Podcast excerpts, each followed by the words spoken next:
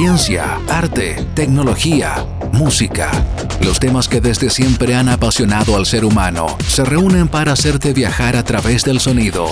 Porque el saber no ocupa lugar. Abrimos nuestros archivos digitales en Radio UNAV. Esto es Código Abierto, un podcast de colección. Contenidos para aprender, disfrutar y compartir. Hola, ¿cómo están? Mi nombre es Carlos Rodríguez y pertenezco al sistema de bibliotecas. Y yo soy Pamela Navea y también pertenezco al sistema de bibliotecas.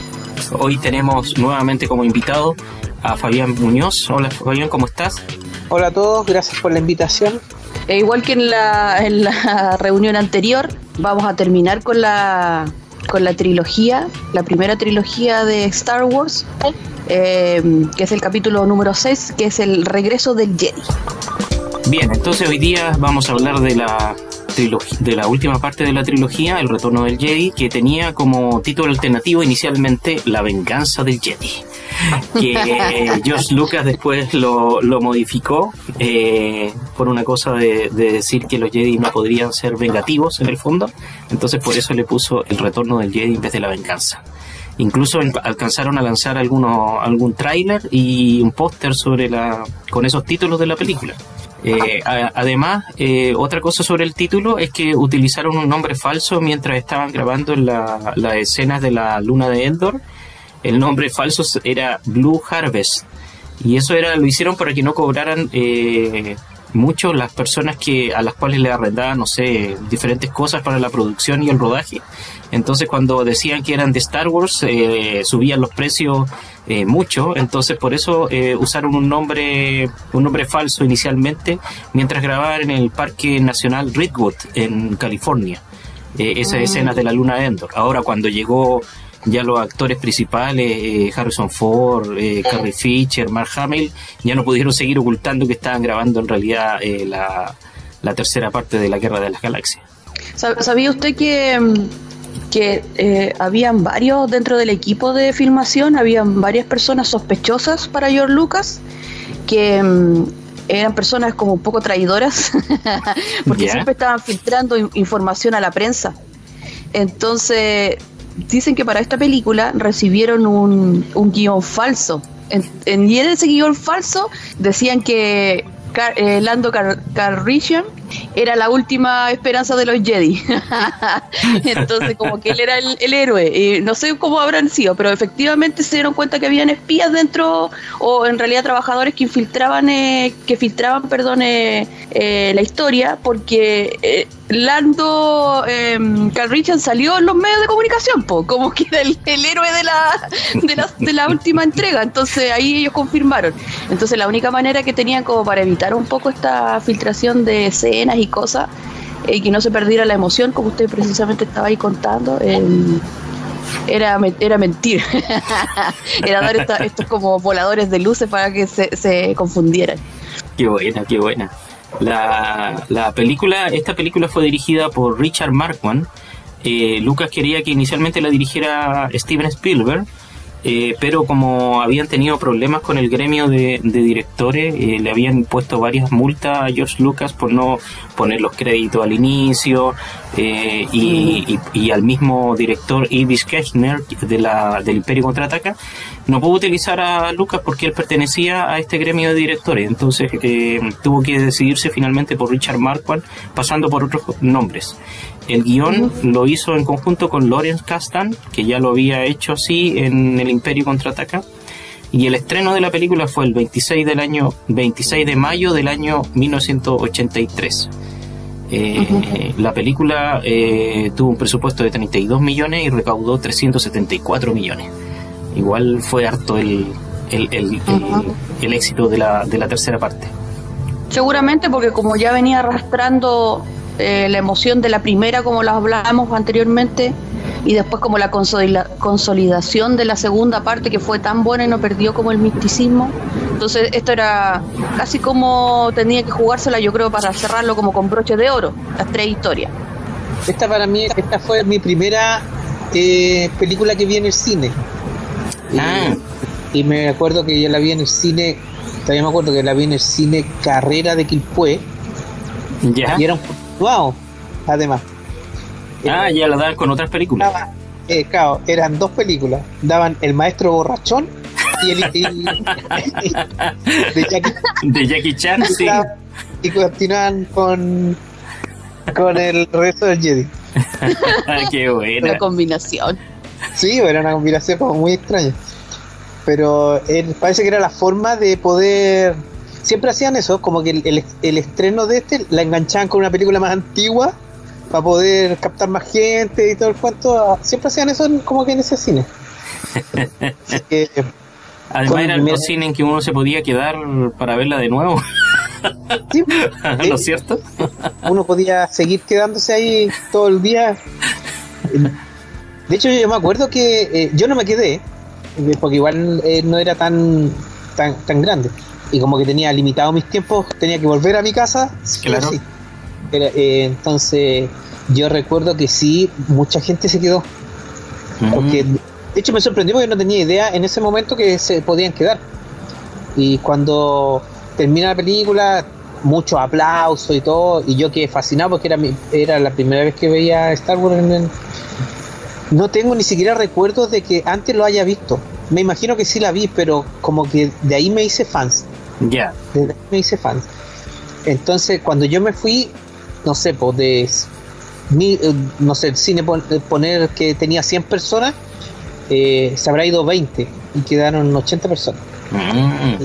Y se quedaron eh, para seguir viendo nuevamente el, el- eso que- oh, porque se escuchaba como oh qué buena, veámosla no, veámosla no, ya veamos". Claro. Ay, ¿Cuánto sufríamos los que nos quedábamos afuera en la fila esperando que esos se, se fueran para su casa? po? Porque a mí me llevaban a ver todos los estrenos de Disney al cine, en el famoso centro aquí de Santiago, el cine Huelén, o el cine Huérfano, me acuerdo que eran los que daban principalmente las películas de Disney. Y nos faltaban los niñitos también que querían verla dos, tres veces y se quedaban. Pues entonces ahí estábamos en la fila los que queríamos esperar verla por fin. Y, y las filas daban vuelta cuadras y cuadras, eran horas de espera. Nunca olvidaré que la película que más me gustó a mí de, de Disney, siendo chica, era Fantasía, que era como la más surrealista, eh, era la más extraña, pero era la que a mí más me gustó. Y me acuerdo que ese día estaba lloviendo, llovía torrencialmente y todos empezaron a ir para sus casas y yo estaba ahí con mi paraguas y las botas de agua y mi mamá me decía, pero vámonos, vengamos otro día a verla. No, tiene que ser en el estreno porque si no, no, no, no, y ahí hicimos fila.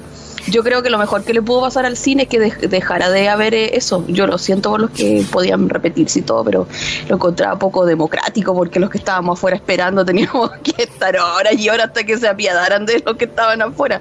Así que bueno, eso era, era como una- un paréntesis, una vivencia personal. No me acuerdo si la vi en estreno, sí. Eso, me imagino que no. Yo no la tengo que haber visto en estreno. Tengo que haberla visto eh, después. Aparte de ese cine, eh, dudo que, que trajera. Cuando hablo de, de estreno, era que venía primera vez al cine, pero, porque era un Mm. cine como pobre. así. Entonces, a lo mejor después que ya había pasado los meses. eh, pudieron contratar eh, o comprar el derecho para poder exhibirla. Así que yo me imagino que no, no la vi en estreno. Pero igual la por- viste en los años 80, ¿no es cierto? Sí, no, sí. Yo me acuerdo Ah. que la vi en, en el Segura- año. Seguramente es cuando la película llegó a Chile, po. Porque ahora, ahora a veces se estrenan aquí antes que en otro lado, pero en esos tiempos yo creo que a lo mejor había que esperar un par de semanas para que la película, Que el La físico, cinta. como que trasladaban Claro, que la- físicamente la- la, cinta. claro, po, tenían que esperar seguramente que la cinta llegara al, al país po, para poder exhibirla a los que lo traían. Yo no, no recuerdo la verdad si, si la vi en estreno o, o tal vez fue... Sé que la vi en el año que, que se, se estrenó, pero no sé si en los meses. Que se- Ah, ok. Puede que haya sido un- un- algunos meses después eh, que haya llegado aquí a, a- a nuestro pueblo. Eh, No, pero tiene razón Pamela. Eh, todos los estrenos en esa época a Chile llegaban posteriores. Recordemos lo que mencionamos de la Guerra de las Galaxias, que no llegó el año 77, sino que llegó recién en marzo del 78. Entonces se demoró casi un poco menos de un año en llegar a, en llegar a Chile. Y de ahí expandirse a todo Chile otra cosa también. claro. Claro. Bien, comencemos entonces. Perdón, Ah. y sobre todo que Fabián, y sobre todo que Fabián vivía en región, porque pensemos Sí, que también, eh, en- sobre todo más en esa época, si imagínense si ahora Santiago sigue siendo un poco Chile, Imagínense esa época que otro un cine de región recibiera la película, igual era un logro, porque era obvio que a Santiago tenían que llegar, porque aquí está todo, pero que llegaran a otro lugar igual era, era bueno, la oportunidad también de verlo. En, ese, en este caso, pues, es lo más probable que haya llegado a Valparaíso. Valparaíso igual era, era importante. Ah, claro. Y tenían un cine muy importante con el Teatro Belarte. Así que yo imagino que a ellos sí les llegó oportunamente y, claro, para, para la comuna de nosotros que teníamos bueno, igual nosotros no, no, estábamos tan mal, teníamos dos cines acá, pues teníamos el Teatro Velarde de Quilpué, que ni no sé si habrá sido sucursal del Teatro de, de, Valparaíso, y el, y el que te mencionaba yo, que era el Teatro Los Carreras. Pero es verdad lo que ustedes mencionan, a regiones podría haber llegado más tarde incluso, yo les decía que vi la vi en el cine Tarapacá de Iquique, entonces también para allá no llegaban segura, llegaban atrasadas y generalmente según supongo yo que no llegaban todas las películas que se estrenaban en Santiago. Imagínense que si a Santiago no llegaban todas las películas que se estrenaban, no sé, en otras partes del mundo, eh, y así sucesivamente era la, Ahora uno puede acceder a muchas cosas. Bien, comencemos. Eh, esta sería como eh, la película que hace el estreno de La Estrella de la Muerte 2. no, se dan por, vencidos con la estrella de la muerte. ¿eh? forever, forever. Y la historia transcurre un año después que transcurren los acontecimientos del Imperio contraataca. hay una unión muy fuerte entre esta película y la anterior que quizás no se da tanto entre la primera y la segunda, pero que mm, aquí sí se crea esta, esta mística de ser una trilogía y de, y de cerrar una historia en el fondo. Eh, ya había quedado abierta la historia que contamos del Imperio contraataca y aquí eh, se hace un cierre, o sea, digo que se podría ver casi las tres películas como si fueran una en el fondo. La incluso hay un regreso a varias cosas que ocurren en la primera película en el sentido de, lo mismo que mencionaba de la estrella de la muerte vuelve, vuelve a aparecer y eh, el primer plano de esta película vuelve a ser muy similar al primer plano de la, de la Guerra de la Galaxia. Vuelve a aparecer en primer plano una nave en toda la pantalla, pero esta vez no eh, es nuevamente el cursor espacial y nuevamente Darth Vader llegando a, a la estrella de la muerte en construcción. dos, construcción dos. Exactamente. Y aquí es como, no sé, se, produce como una cosa interesante porque es como, como que el jefe viene a inspeccionar la obra y el comandante trata de explicarle por qué está retrasado y hay mucho nerviosismo y, y, Vader así lo amenaza y le dice quizás yo pueda encontrar nuevas formas para motivarlos. Exacto, siempre, con la amenaza barata y pero en el fondo Vader es como el jefe de la obra porque el, dueño como del proyecto es, eh, el emperador Palpatine. Entonces él manda a su, a su perro, a su sabueso ahí, lo manda a revisar que la obra esté avanzando. Por eso, pero como Vader tiene el poder para quebrar, eh, ¿cómo se llama? Cuello fácilmente. no, está, no está ni ahí, pues llega y entra nomás. Le tiene más miedo. Por eso mismo él le dice: El emperador no es tan indulgente como yo. ¡Oh! imagínese, si él, si él quiebra eh, cuellos, imagínese cómo es el emperador de malo maloso. Aquí la, el, yo estuve leyendo y el actor de mm, que hace del emperador Palpatine él comentaba de que en esta película el emperador, el personaje del emperador ya tenía más de 100 años, que era una pregunta que yo también en un momento me hice porque dije, uy, ¿cómo ha durado tanto? Es como que casi era una momia viviente, em, pero efectivamente para la historia él ya tenía más de 100 años, seguramente también por todo el poder que tiene este de la energía y este tema del, del poder, ¿cómo podríamos decirlo, Fabián? El poder Sith eh, lo mantiene y lo preserva, pues y él puede vivir eh, a lo mejor una vida más longeva que el resto de los comunes mortales. Es que, claro, si hacemos, hacemos alusión a la vida que tenemos nosotros como ser humano, eh, nos puede parecer mucho tiempo, pero se supone que son otra raza, tiene otros ciclos de vida también. No necesariamente se rige al ciclo de vida humano porque ellos son de no, no son no son de la tierra se podría decir ah ok es que uno tiende claro tiende a pensar que cuando como los ve con figura humana uno como que tiende a pensar que son terrícolas pero en el fondo tienen ese, se parecen a nosotros, pero a lo mejor son de otro, otras partes de la galaxia. Que es como el error que uno tiene porque... Todos los personajes de, la guerra de la galaxia son extraterrestres, pero en el fondo no. Nadie viene de la Tierra. de hecho, Yoda, Yoda eh, también pues, era muy longevo, pues, tenía más de mil años, creo. En, en, esta, en esta película es cuando menciona, dice que tiene 800. Ya. Entonces, que, que el, emperador tuviera más de 100 era un niño al lado de Yoda. Claro, pero es, es, más que nada por las razas. Por las razas de cada. De cada este deben tener otro, otro tipo de ciclo de vida. Ah, ok. Eh, bueno, entonces después de esa escena inicial, eh, parte la, la primera secuencia de la película que se ubica nuevamente en Tatooine, el planeta natal de, de Luke, y que parte con, nuevamente con los dos androides, igual como en la, en la primera película que aparecían los dos androides dentro de la nave de la princesa Leia, ahora aparecen ahí yendo hacia el palacio de Java de Hot. Eh, y, y, bueno, ahí hacen la unión en el fondo, porque Citripio parte diciendo que Lando Calrissian y Chewbacca no regresaron de este lugar, eh, y llegan al, palacio en donde se encuentran con esta puerta gigante, este ojo que le. Este, este diálogo que tienen con el ojo que le abre la puerta en un idioma. En un idioma claro, es un ojo mágico eh, extraterrestre.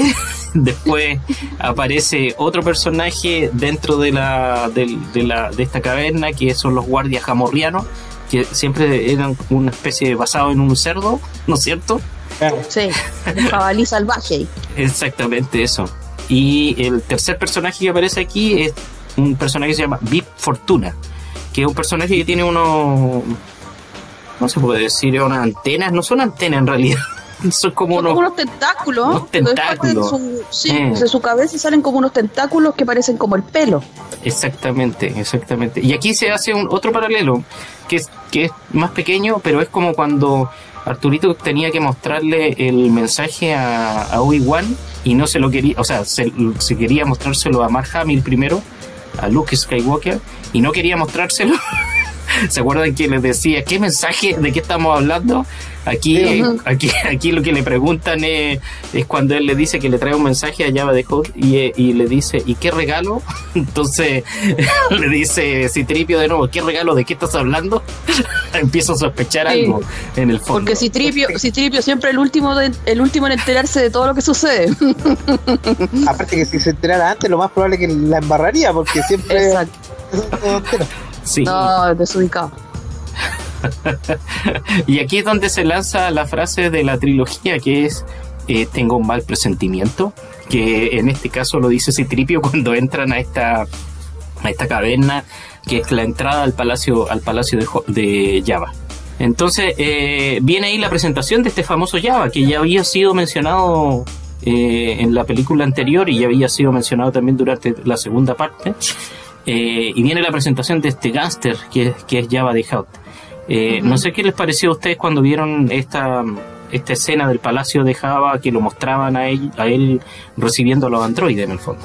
Eh, a mí me, lo que más me gusta también, bueno, debo mencionarlo, aparte de todas las escenas principal, siempre el acompañamiento que tienen estas como juntas. Cuando están, cuando hablamos de la primera película, están en el bar, aquí aparece de nuevo la banda de Max Rebo, que es esta banda que toca música y todo, porque um, me gusta como eso, ese juego que hacen de um, un poco de amenizar de, como el escenario. no es como que entran directo y todo eso. Que es como un símil, dices tú, a la, a la orquesta que estaba en la, en la taberna donde entra con Obi-Wan, ¿no es cierto? En... Sí, sí, estoy pensando, estoy pensando de que toman muchas muchas cosas de las otras películas y las vuelven a repetir en, en, película, en las siguientes películas. La primera escena, justo la que usted mencionó, que cuando Darth Vader llega a la estrella de la muerte, no es primera vez que Darth Vader hace eso en las otras películas también eh, llega y hace como en diferentes a lo mejor circunstancias, pero siempre llega como evaluar cómo está la situación, es como que se repite el patrón. Y aquí lo mismo, también se genera ese ambiente como de fiesta, se toma igual como en el bar del comienzo cuando están eh, formando el equipo como o convenciendo a Han Solo para que los lleven en el halcón milenario, también está este, esta banda y todo eso, y aquí se como que se repite lo mismo, es un poco como que reciclan las escenas de las otras películas eh, para ponerlas en, en acción en esta nueva, en esta nueva como historia o el, la continuación de la saga en realidad. Eso es lo que a mí me parece ahora que estamos conversando de eso. Bueno, de hecho, hay muchas cosas que se repiten eh, a lo largo de no solo esta trilogía, sino que a lo largo de todas las trilogías, porque eh, por ser en el episodio 7 también está su taberna y cuando van a van a ver a, Ah, sí. a Matt, eh, también está como la taberna y se repite la estrella de la muerte que el Star Killer y Claro. se van repitiendo como muchas cosas de, la- de las películas anteriores. Esta escena eh, en, la par- en la parte de... A mí me sorprendió mucho Java el Hat, que no me imaginaba un esa babosa gigante, sí. muy, muy asquerosa, porque es, es- es asquerosa. Y no imaginaba otro, algo más, no sé, distinto, pero creo que la escena es, es- es buena. lo, como dice la Pame, los acompañ- acompañamientos que, que ponen, y este Big Fortuna, el Salacio, este monito Salacio chico, Scrum se llama. que- que La, rata alada, la rata alada una esa. rata congelada. que se parece a, a- tú que eres fan también de, de cómo se llama de Harry Potter se parece al Toby Ah, siempre cuando lo dije oh, como Salacio Ah, los, los elfos, los elfos, elfos domésticos se llaman eso. Es un mono chico que salía yo no, no soy muy fan pero me acuerdo que salía pero son le dan su toque porque no solo no solo aparecen ahí en la escena como como que fuesen parte del de- como del de los mue- del mobiliario del- de la escena sino que todos tienen su su participación eh, bueno ahí volvemos a ver también los los cazarrecompensas que mm. que esa escena también eh, eh, eh, aparece nuevamente el famoso Boba Fett Exactamente, está ahí todavía. Mm. Ah, así que no, eh, bueno, y, ahí aparece después, bueno, un poquito más cuando ya aparece Luke, que se ve que está hablando. También, al final se reúnen todos en, en ese sector del Palacio de Java.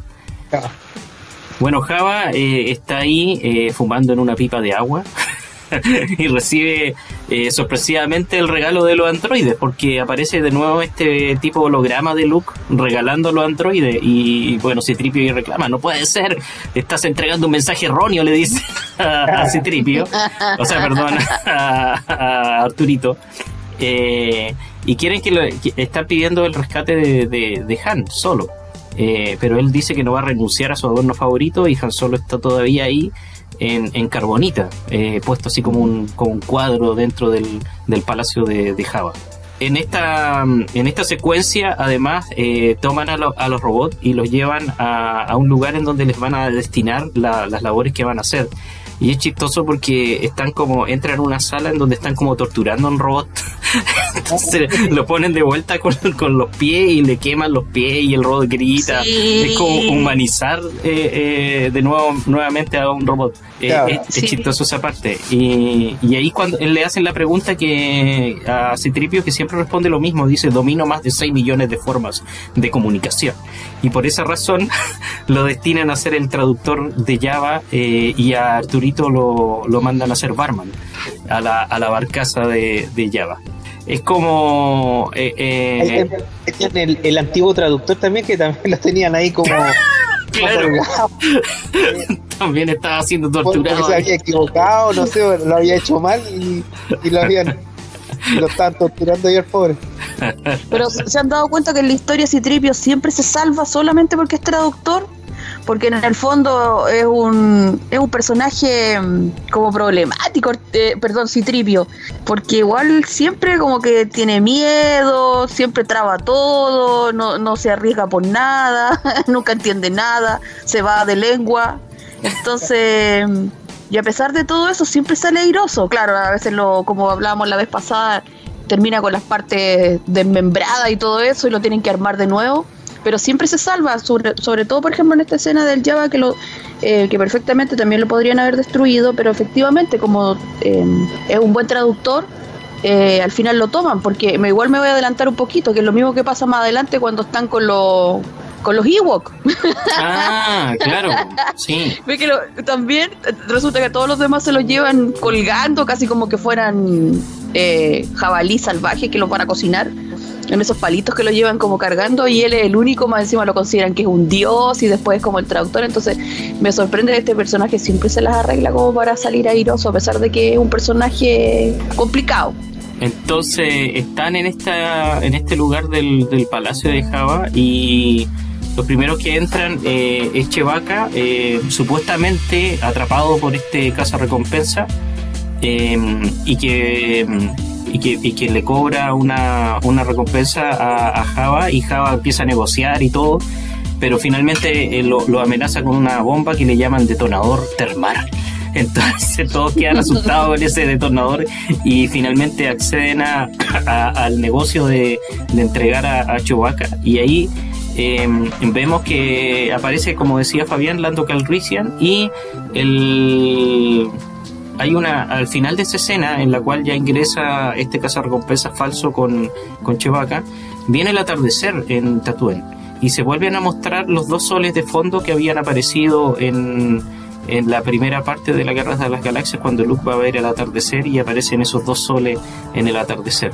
Que lo comentábamos que eh, viene esa música eh, eh, súper motivante de, de Luke cuando está viendo el atardecer en, en Tatooine. Aquí yo recalcaría también que ¿De dónde viene esto? Porque después nosotros, bueno, para la gente que es muy fanática y que ha leído la historia o que lo sabe más, lo sabe de, antemano, pero para alguien que ve la película así nomás, o sobre todo me imagino que en esta época donde no sabíamos el resto de las historias o no habíamos visto las otras películas, que Java es, un personaje como importante dentro de, no de la historia en sí, bueno, sí de la historia, pero a nivel como, como de mafia, porque era como el jefe de de esta parte del, del borde externo, me parece que de, esta parte de la galaxia. Em, por eso es que está rodeado de, ¿cómo se llama? De, em, de traficantes y como del, de estafadores y todas esas cosas. Por eso está Boba Fett, por eso está Carl, eh, Carl perdón, Lando, eh, por eso también está buscando eh, por cielo, mar y tierra, ¿cómo se llama? A Han Solo, porque Han Solo de hecho le lo estafó con mercancía o dinero, me parece que se lo robó. Eh, porque Java es, como se llama? Es traficante de bienes ilegales, piratería, esclavitud, o sea, es el, el, malo de malos de esa parte de la galaxia. Entonces, en ese contexto se, se mueve un poco la escena esta de que precisamente llegan a ofrecerle y a venderle cosas y por eso también utiliza la princesa Leia, eh, yo creo, esta, esta estrategia de llevarle a Chubaca, porque obviamente Chubaca también es importante, porque Java sabe que Chubaca es el segundo al mando de Han Solo, entonces ya tiene a Han Solo ahí en la carbonita y ahora como trofeo de guerra casi y ahora tiene a Chubaca, que Chubaca también, como lo dijimos, viene de, desciende de una línea de guerreros Wookiee, entonces también es importante. Bueno, entonces están, eh, pasa la noche y, este personaje extraño, que inicialmente no sabemos quién es, eh, se acerca a, a Han Solo en Carbonita y lo descongela, lo saca de la hibernación. Y ahí eh, Han Solo em, no recupera la vista inmediatamente, entonces queda como medio ciego y no reconoce quién es. Pero según el diálogo se da cuenta que es Leia, porque ella se saca el casco porque él le pregunta quién eres tú y él le dice, eh, y ella le dice alguien que te ama. Entonces, ¡Ah, qué ahí empieza, empieza de nuevo la historia, la historia de amor se conecta con lo que había eh, terminado en esa escena dramática cuando él lo, lo congelan en carbonita, ella lo rescata en, en esta escena. Eh, pero lamentablemente Java los descubre y y, termina encarcelando nuevamente a, Han Solo y a la princesa Leia la convierte en, su esclava en el fondo. La, viste como esclava y la, deja encadenada junto a él. Aquí hay una, hay una cosa que es interesante porque la esclava anterior eh, ve que, bueno, ya, ya era un poco cochinillo para sus cosas entonces sacrifica a su otra esclava porque no quería, no quería estar con él eh, ¿Y quién querría estar con, ese personaje? Porque, digámoslo, como dijo Fabián, es bastante poco estético, para decirlo de una forma diplomática. Eh, entonces, obviamente, la chica no quiere estar con él y obviamente y la, y la tiran. la tiran este foso que está ahí debajo del como este trono que tiene Java Eh, y obviamente la princesa Leia en el fondo ocupa ese lugar, ya que la, la, pillaron y todo, todo este plan que tenía. Y aquí hay una cosa interesante porque resulta que Carrie Fisher se había quejado mucho en las películas anteriores, en las dos anteriores, que el, el vestuario que utilizaba era como demasiado recatado y no, no mostraba, no mostraba como, no representaba de que ella fuera una mujer. Entonces, consecuencia a su queja, le dieron este nuevo disfraz, que es un clásico para la película, que ella vestida casi como que fuera una odalisca, un poco ese el estilo, y que se le ven, eh, se le ven casi todas sus partes, entonces al final ella tuvo que comerse sus su palabras, porque de pasar a estar súper tapada con ese traje que siempre usaba, que era como un bitle gigante que le llegaba hasta el suelo, no sé, como una túnica con, con cuello de tortuga, a pasar a estar en esta, en esta vestimenta súper sensual.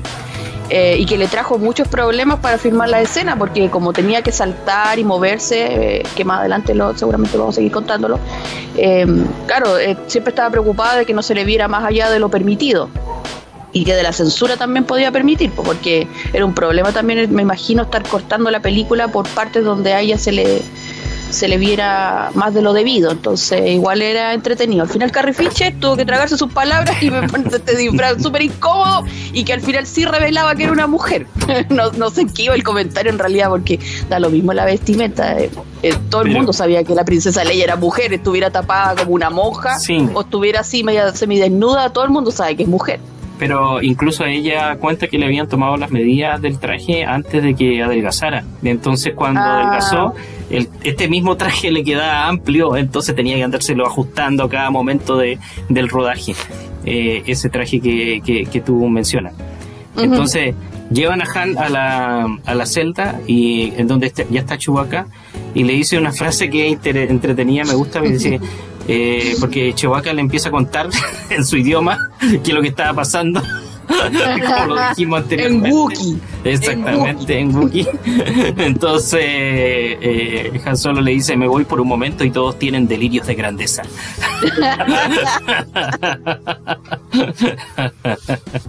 le contó todo el plan, todo el plan que, estaba, que estaban haciendo y que más encima no había funcionado. Claro, exactamente. Y el último a llegar es Luke que llega al palacio de Java eh, y se tripia y dice, por fin el amo Luke viene a rescatarme. pensando aquí todo, todo gira en torno a él. bueno, aquí es cuando eh, Luke cae en la trampa y, tiene que luchar con este monstruo que se llama Rancor. Que este monstruo, este monstruo grande en donde cae, cae junto a un guardia gamorriano que, se lo hace chupete el, el y también se lo come primero. Bueno, aquí también, en esta, en esta parte uno ve eh, la evolución de Luke como Jedi también. Ah, correcto. El que ya dominaba eh, ampliamente la fuerza, no totalmente, pero se, eh, se podía entrever el, el, poder que podía tener ya como, como Jedi.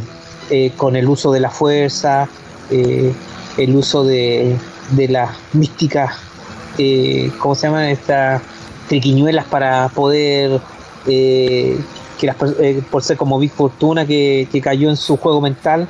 Ah, claro, lo controla mentalmente. Claro, que lo, eso control mental. Entonces se ve, se ve otro look.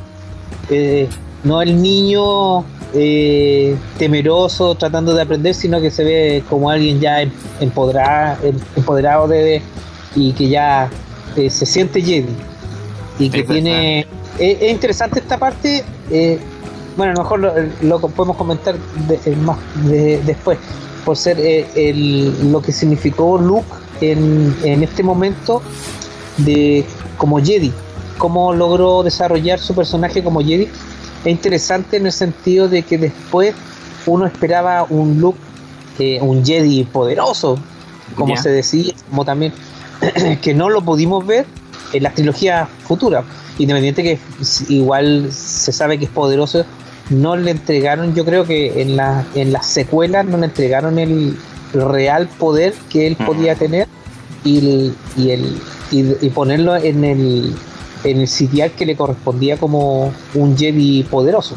Que, Porque claro, fuera de, esta película, fuera de la secuela, él formó otra vez un, eh, empezó a formar de nuevo Jedi y todo el cuento.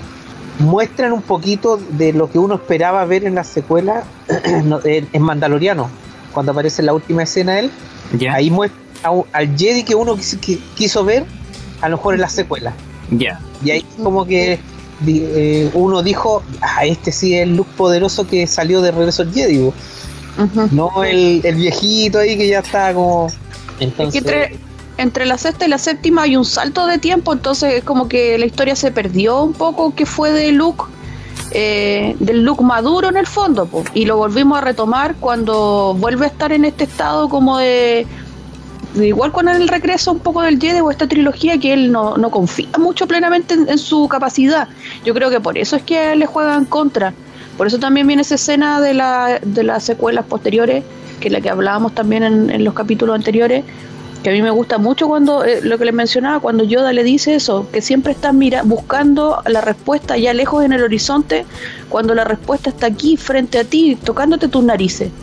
Entonces, en el fondo, un poco, para los que imagínate no han visto la serie Mandalorian, eh, se quedaron al final siempre con ese look, con el look. Porque a mí, por ejemplo, como, como, como espectadora, me pareció chistoso inclusive ver eh, este look del regreso del Jedi cuando entra esta cosa de al Palacio de Java, porque no tiene nada que ver, de hecho, bueno, se le nota también que han pasado los años, porque entre una película y otra igual pasaron varios años, me imagino.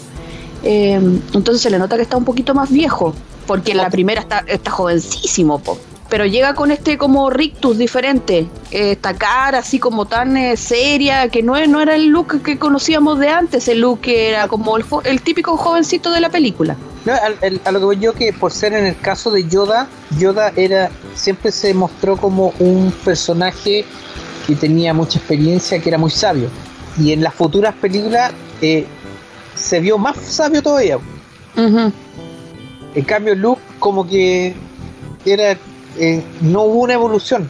A eso, a eso yo, en ese aspecto. Y uno esperaba que sí, porque, porque en el caso de la secuela, hoy nos vamos a ir para otro lado, pero en el caso de la secuela, ¿cuál era la finalidad de encontrar a Luke si no era el más poderoso?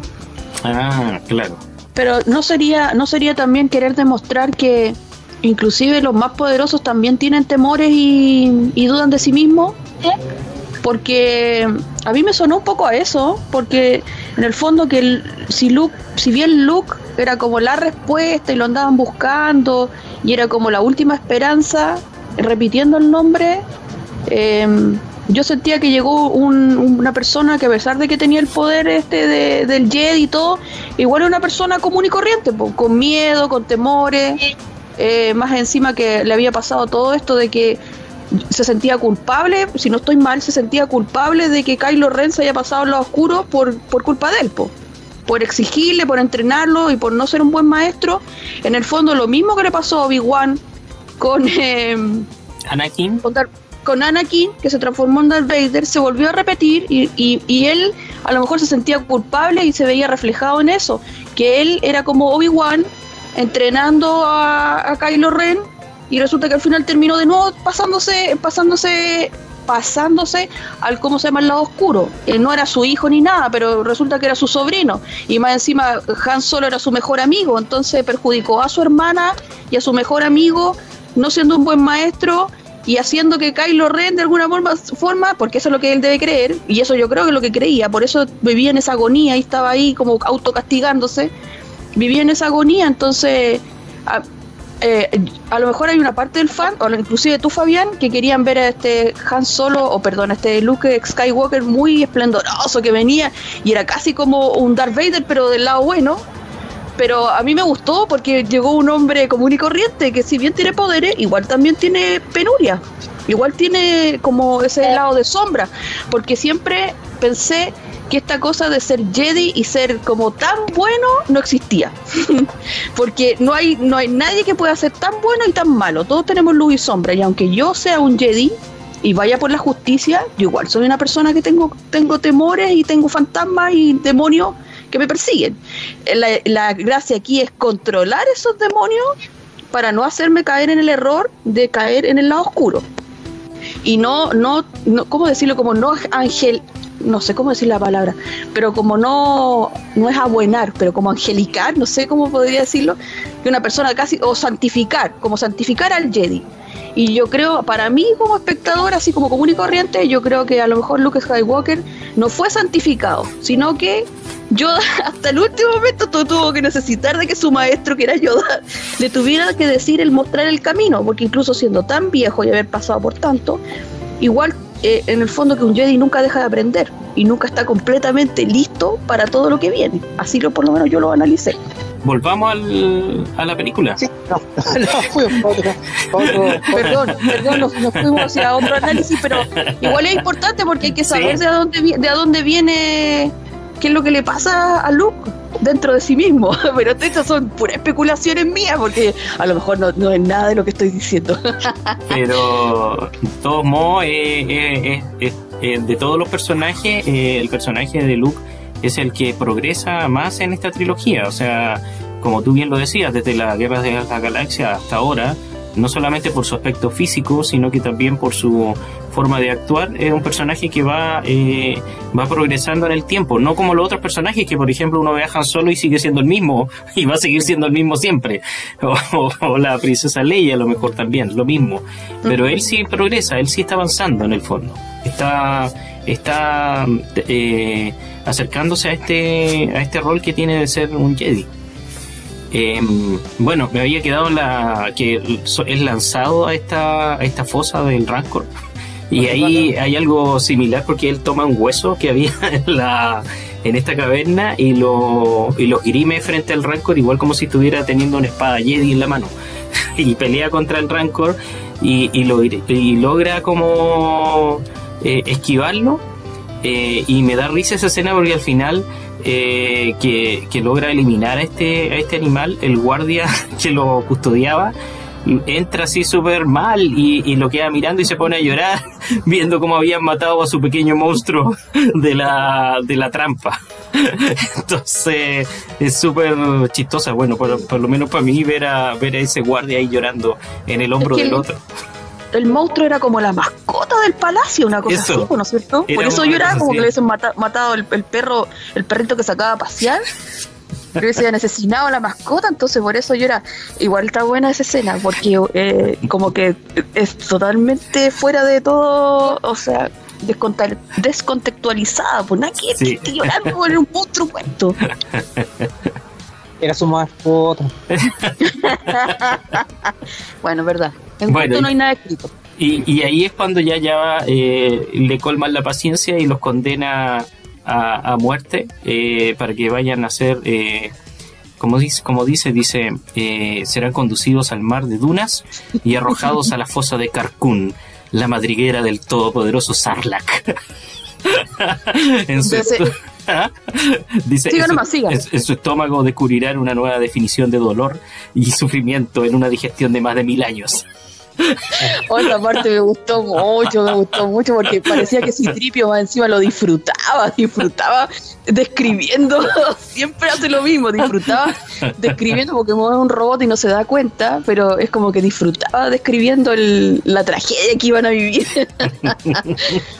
Era, eh, eh, Citripio era como fastidioso, daba ese, ese, amigo que fastidioso que uno le dan ganas de como de golpearlo, cállate de una buena vez. Pero si le saca hasta los quicios, le saca el quicio a Java y Java lo, golpea así, le pega y lo bota hacia un lado y lo deja manchado de verde así.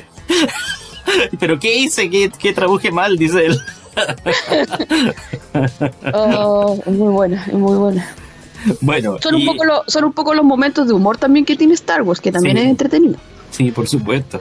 Y ahí viene la, secuencia final de esta primera parte que van a la barcaza de, de Java. Eh, ahí está Arturito sirviendo los tragos con la música mientras los músicos están tocando dentro de la, de la barcaza. Triple le pregunta, ¿qué estás haciendo? Bueno, estoy sirviendo tragos. Me gusta la, la, habilidad que tienen los dos androides para acomodarse a la situación que va avanzando. Porque son carteros, son traductores, eh, arreglan... Eh, son como, ¿cómo se llama? Cuando usa, porque Arturito tiene esto de que no sé, saca ese brazo mágico y es como multillave Ah, sí, y puede claro. abrir y desactivarlo todo, inclusive dentro de la estrella de la muerte, es como, como un cerrajero, sirven copa, eh, hacen como de todo, po. El maestro Chasquilla de. Exacto. Es como, Me- es como Mero Simpson, han tenido miles de, de profesiones o oficios dentro de la película. Bueno, y ahí eh, los van a lo- los van a ejecutar muy parecido a como eran, en la- eh, me imaginaba yo en, la, en, la- en las películas de piratas, donde tiraban este tablón, en esta barcaza tiraban el tablón y lo hacen caminar por el tablón para lanzarlo al mar, en este caso a este agujero donde está el Sarlacc. Eh, y ahí es donde Luke le dice, Java, libéranos o muere. y ahí es cuando ocurre ya toda la... ¿Cómo se llama? La, la gran escena de acción dentro de la barcaza y todos tratando de, de luchar entre sí eh, Ujú. para, para escapar.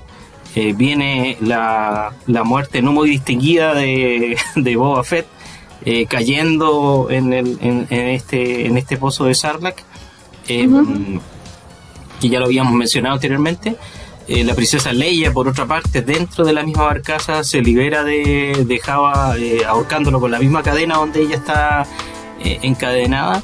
y se salvan mientras Salacios Crumb le está comiendo un ojo a Citripio. Está comiendo como los cables, como los cables del ojo. claro. Quería, quería preguntarle a Fabián, como él es fanático y ha leído más cosas, ¿ahí Boba Fett efectivamente muere o, o- o después reaparece? La verdad que yo no, no, eh, no sé si lo mencioné antes, pero yo no leo muchas cosas más de las que son del. Yo soy más fan de películas y, colecciono. No me gusta mucho leer el mundo expandido. del Ah, comic ok. Card. No leo mucho cómics, ni libros, ni. Porque Que- Boba Fett no, ya no aparece nunca más en la historia más Eh. adelante, ¿no es cierto? eh, no, en la historia no, pero eh, eh, creo que no muere ahí. Ah, ok. creo que no muere ahí. Escuché el, el- Yo generalmente escucho más cosas de lo que pasa por amigos, por cosas así. De hecho, ahora van a lanzar eh, una, una serie eh, de Boba Fett. Ah, Mm. mira. Está la, la de Kenobi, que es la que viene ahora. De hecho, hoy día estuve leyendo de que aparecía el Hayden Christensen, el que hizo de Anakin, en el plató de la grabación de de Obi-Wan, de Kenobi, que es la, la serie de Obi-Wan. Así que algo algo va a pasar ahí, po. Irá a ser de nuevo de Anakin en la serie. o de Vader. Ah, o de Vader, de veras. Claro, sí, Igual él, él es alto, él es alto, así que tiene, tiene el porte para hacer eh, para entrar en el traje, ¿eh? Y bueno, y ahora con los tiros de cámara que pueden hacerlo más alto todavía. Mm. Eh, Así que el, el- pero eh, se- estuvo ahí en el plato y en el futuro que parece que 2024 salía el otro día que habrían eh, mostraron cosas de, de Star Wars aparecía como una que iba a haber una serie de Boba Fett. Mm. Me parece que, que ese personaje, como lo hablamos antes, creo, Sí, es como que a lo mejor George Lucas nunca lo imaginó que iba a ser popular y se convirtió en popular como después y por el público. Porque yo, porque por, por eso preguntaba por si murió ahí, porque como Fabián lo ha mencionado muchas veces y más encima eh, tiene una serie, entonces como un personaje importante, entonces que, que cayera ahí y muriera en esa agonía, como decía Citripio, de una digestión de mil años, es como triste que muriera tan sin pena ni gloria, entonces por eso le preguntaba que a lo mejor si estaba vivo o no.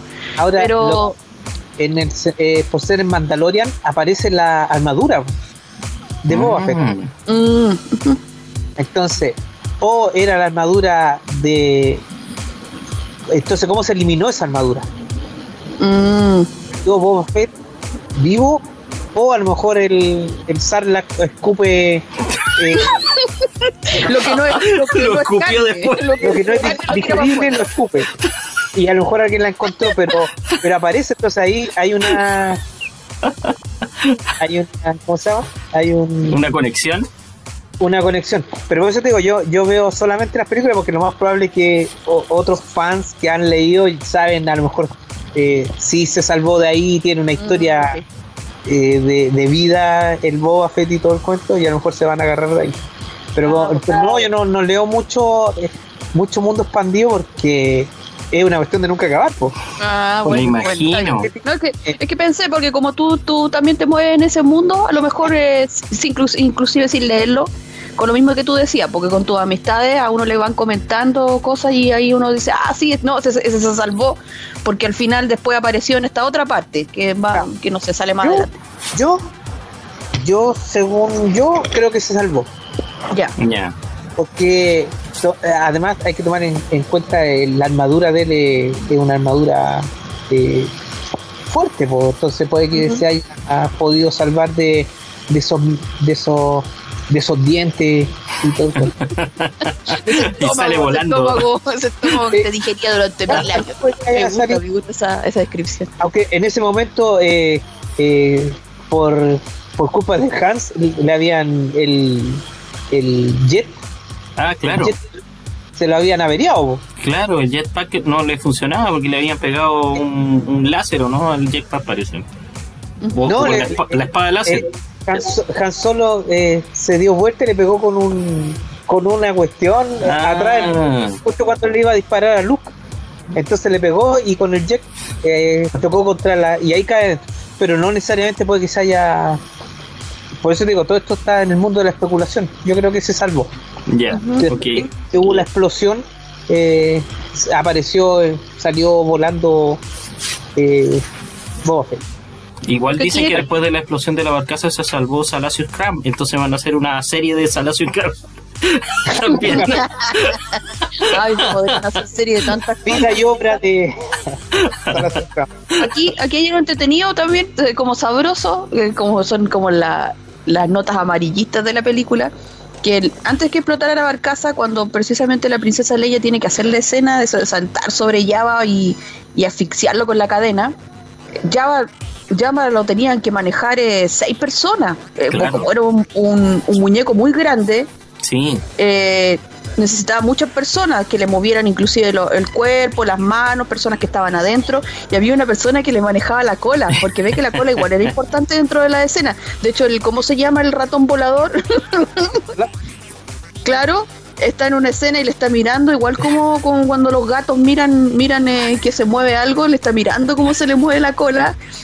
Y, el movimiento de esa cola lo estaba haciendo una persona dentro del muñeco de Java. Entonces en esa escena de la barcaza, resulta que la princesa Leia salta arriba de Java y con los tacones que usaba, entierra el tacón, se le entierra por el traje y el tacón le entierra, le, hace daño al que está adentro operando la cola. ¿no? Y de hecho lo dejó herido y todo, si fue todo un rollo. Entonces él tuvo que seguir moviendo para no cortar todo. Pero efectivamente, después cuando cortan la escena y, obviamente abren este llave y empieza a moverse y, y ahí sale el, cristiano que movía la cola y con el toda la, toda la herida del taco de la, de la Carrie Fisher, de la princesa Leia, en la escena del, del suicidio. Bueno, ese era un, un, dato como entretenido que hay tras bambalinas. Qué heavy. Bueno, ahí también hay otra escena que se repite, que es que Luke cuando logra llegar a la barcaza junto a Leia y hace que disparen este cañón contra la misma barcaza para hacerla explotar. Ellos también se lanzan en una liana, igual que en la, que en la primera parte de la Guerra de las Galaxias, eh, a lo Tarzán. Y juntos nuevamente vuelven a repetir esa, esa escena del salto, desde un lugar a otro. Y de hecho esa escena del salto... Fue, fue, más, fue más confiado. Sí. Eh, se veía la princesa Leia, bueno, sale en la en el, la guerra de la galaxia cuando iba a saltar que tenían miedo de que se cortara el cable. Y, claro. y, se quedó con miedo. Ahora ya era una liana más poderosa y seguramente ya había más, había eh, es que es que creo que tuvieron problemas en la, en la primera parte, en la primera película, porque no sé si se tiraron con arnés, y ese era el problema porque los arneses no llevan cómo colocarlos porque los arneses se veían y quedaban. Eh, acuérdense de la escena que saltan y se ven muy bonitos. De hecho, está el juego del vestido de la princesa Leia que va con el viento. Y todo eso se veía como un poco empañado, me parece, por los arneses. Entonces estaba la idea, no estoy segura de lo que estoy diciendo, pero que había un problema porque eh, para tirarse había que tirarse como muy a la life y no tan asegurado. Y eso es lo que les daba miedo porque abajo tenían colchoneta y todo, inclusive por si se si no alcanzaban el impulso para llegar al otro lado y quedaban ahí como en el aire y caían iban a caer en la colchoneta, pero igual eh, como era primera vez porque ellos no son eh, actores de acción, pues entonces igual eh, tirarse de un lado para otro como desde un 7 metros, no sé cuántos metros de altura, igual da miedo. sí, es verdad, es verdad. Y aquí lo volvieron a hacer.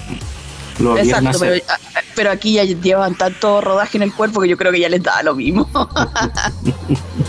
Bueno, y, la escena termina con la destrucción de la barcaza, con Citripio y Arturito hundidos en la arena. Aquí Arturito vuelve a sacar el, ese brazo que tiene como un ojo y empieza a mirar por donde está, igual como en el pantano de Dagoba, cuando está mirando hacia, hacia todos lados.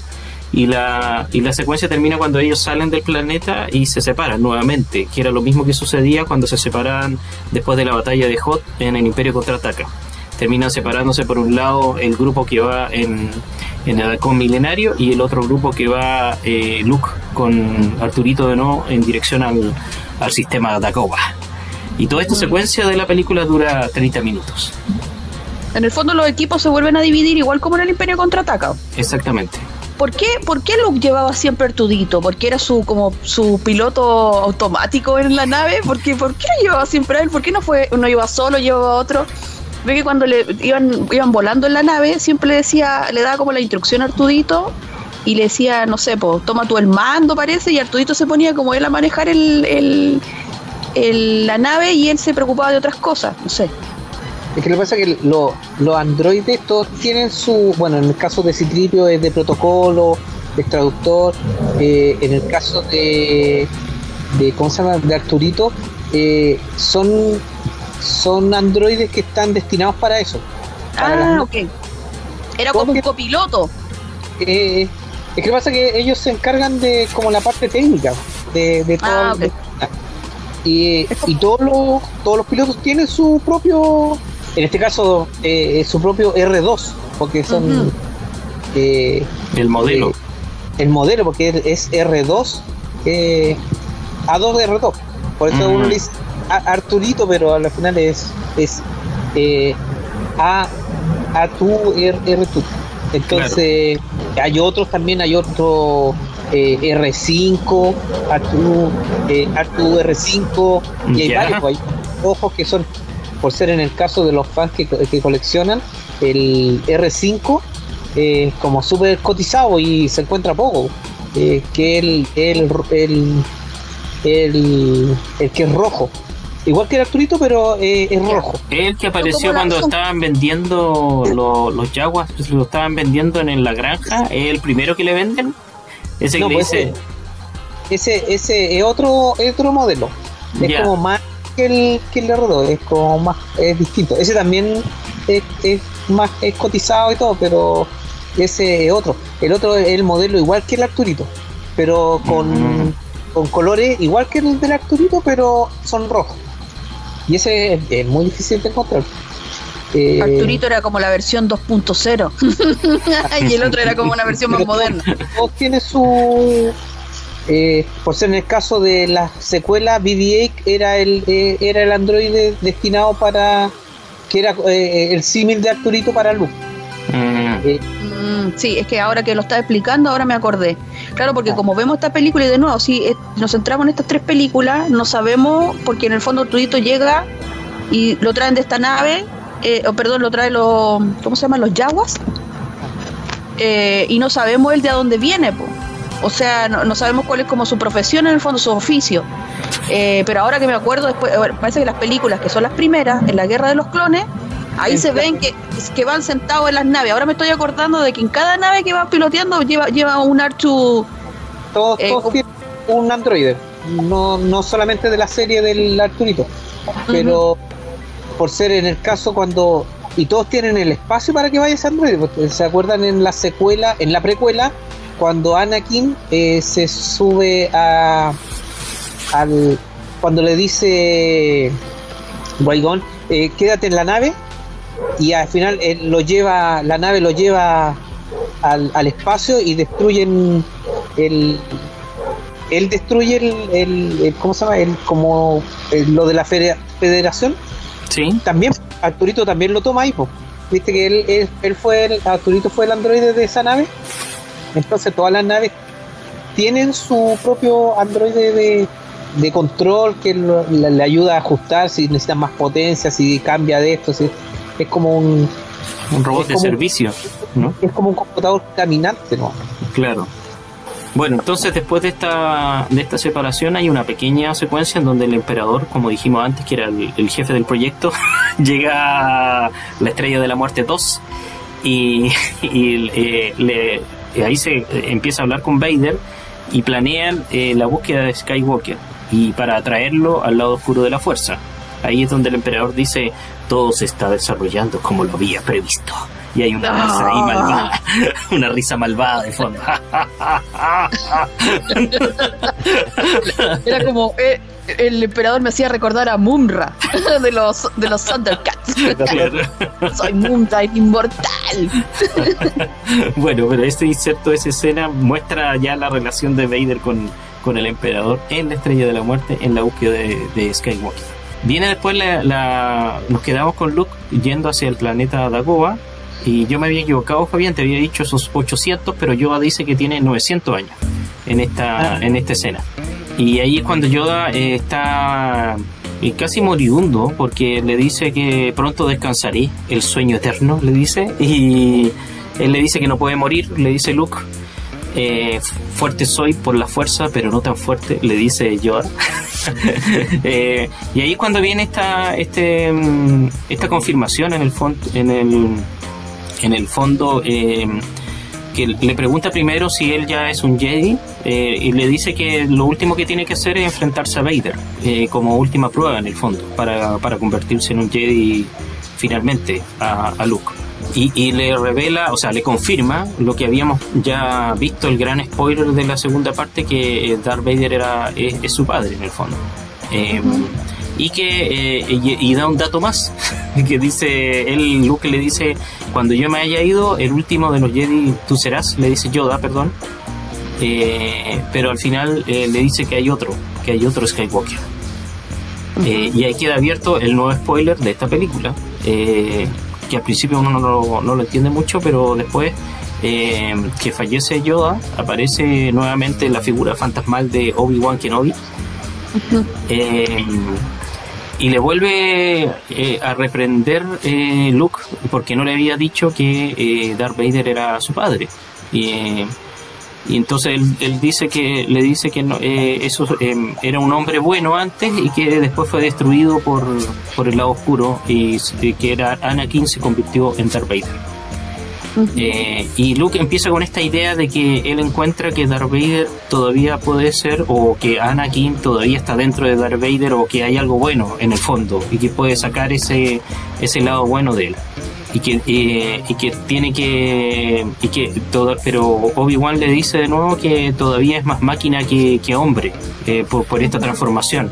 Se me había olvidado comentar que en la explosión de la barcaza a Luke le, le, dan un disparo nuevamente en la mano que, ya tenía herida. ¿Se acuerdan de la que ya la, había mano que había cortado? Exactamente, que le había cortado Darth Vader en, el Imperio contraataca, le vuelven a disparar y vuelven a verse que tiene la mano que tiene una parte de su cuerpo ya robótico en el fondo.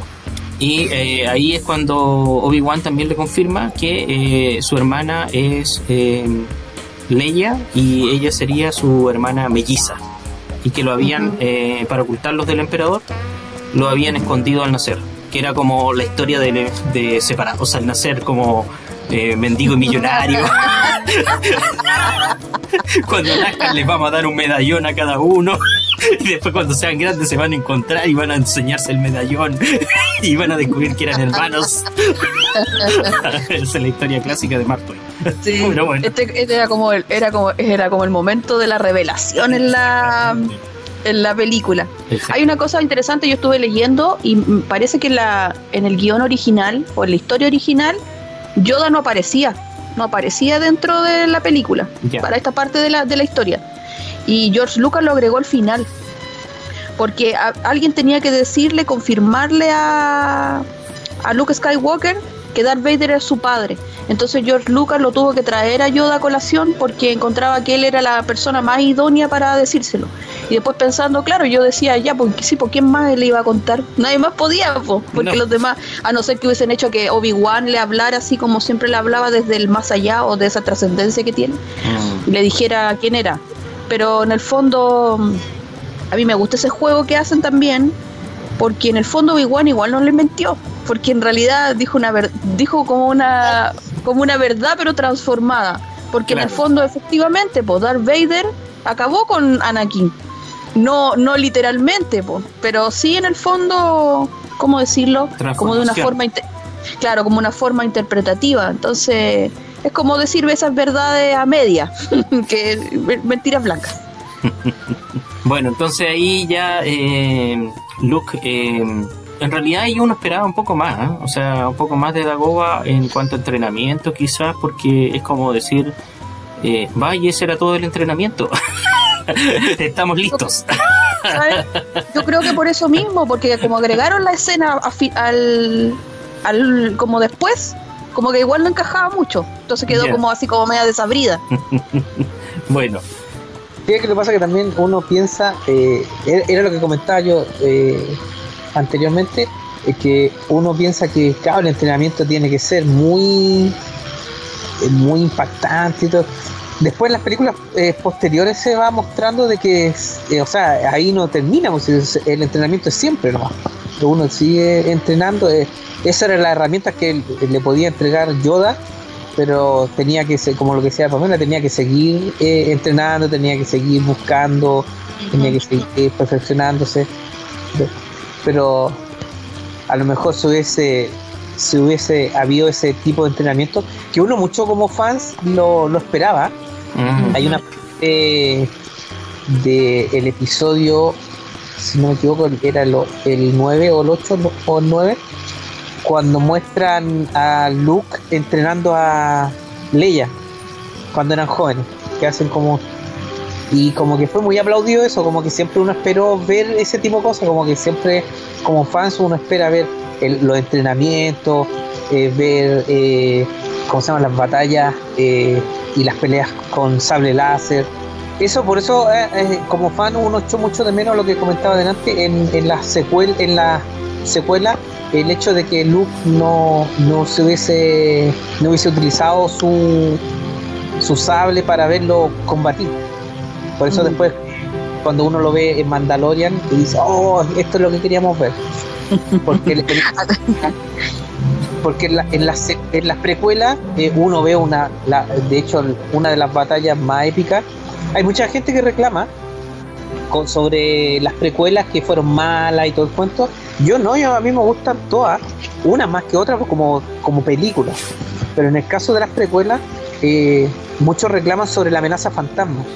De que, oh, la película no debería existir.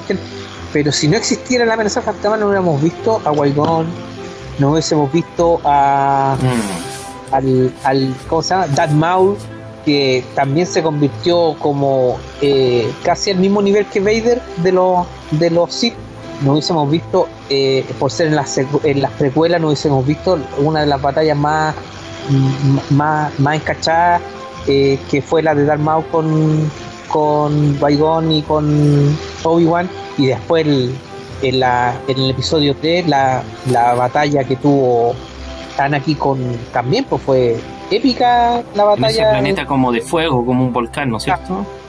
esa en el, claro, en el, hoy no me acuerdo el nombre. Y también está, también está Yoda peleando ahí, que parece peleando. Le pusieron mucho, mucho. Saltando así como.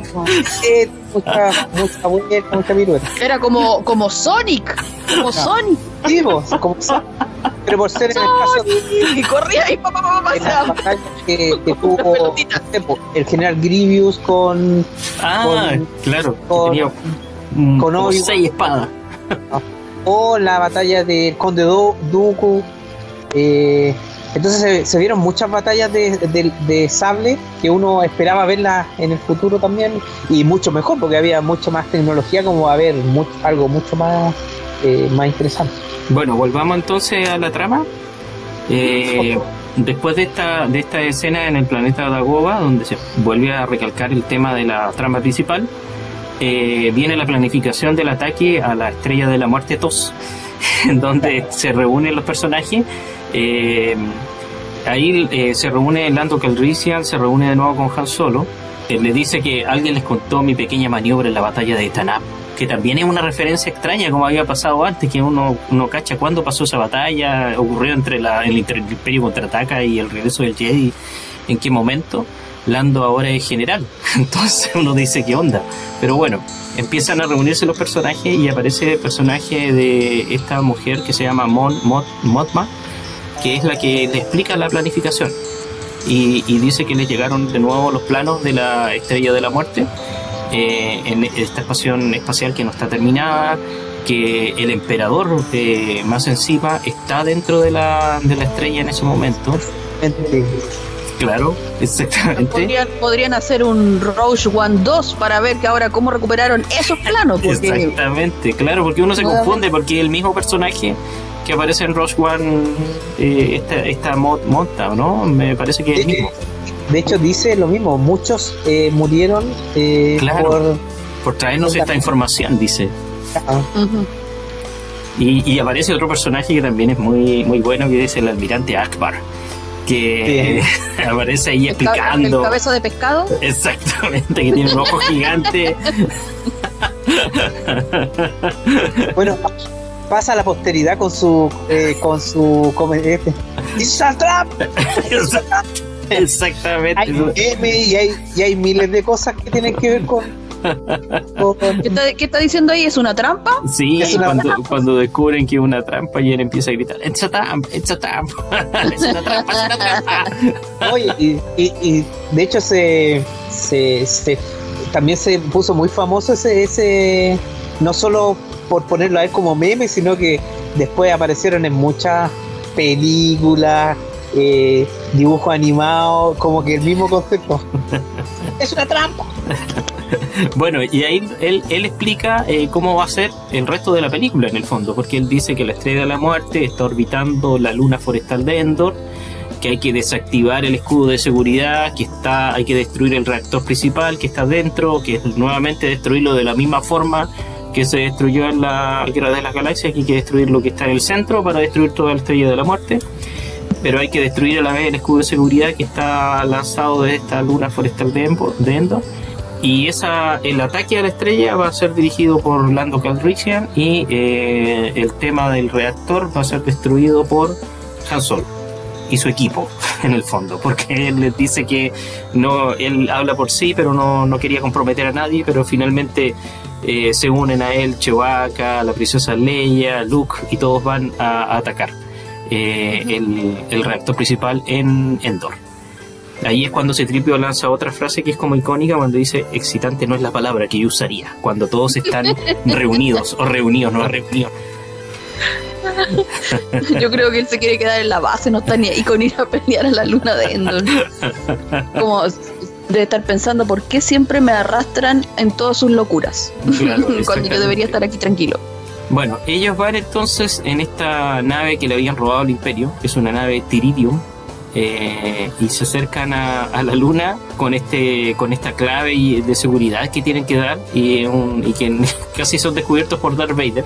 Entonces Han le dice, Han y Chewie van conduciendo la nave y van como un poco nerviosos porque no saben si van a eh, aceptarle o no este código. Entonces le dice, trata de disimular, pero ¿cómo disimularle ese Chewie? Entonces le dice, vuela casual. Y el ¿cómo va a volar casual? Es como extraño. bueno, pero ahí Darth Vader empieza a sentir la presencia de Luke en la nave, eh, que en realidad no debería haber ido, porque dice, estoy poniendo en peligro la visión, no debe venir, venir y todos decimos, es verdad.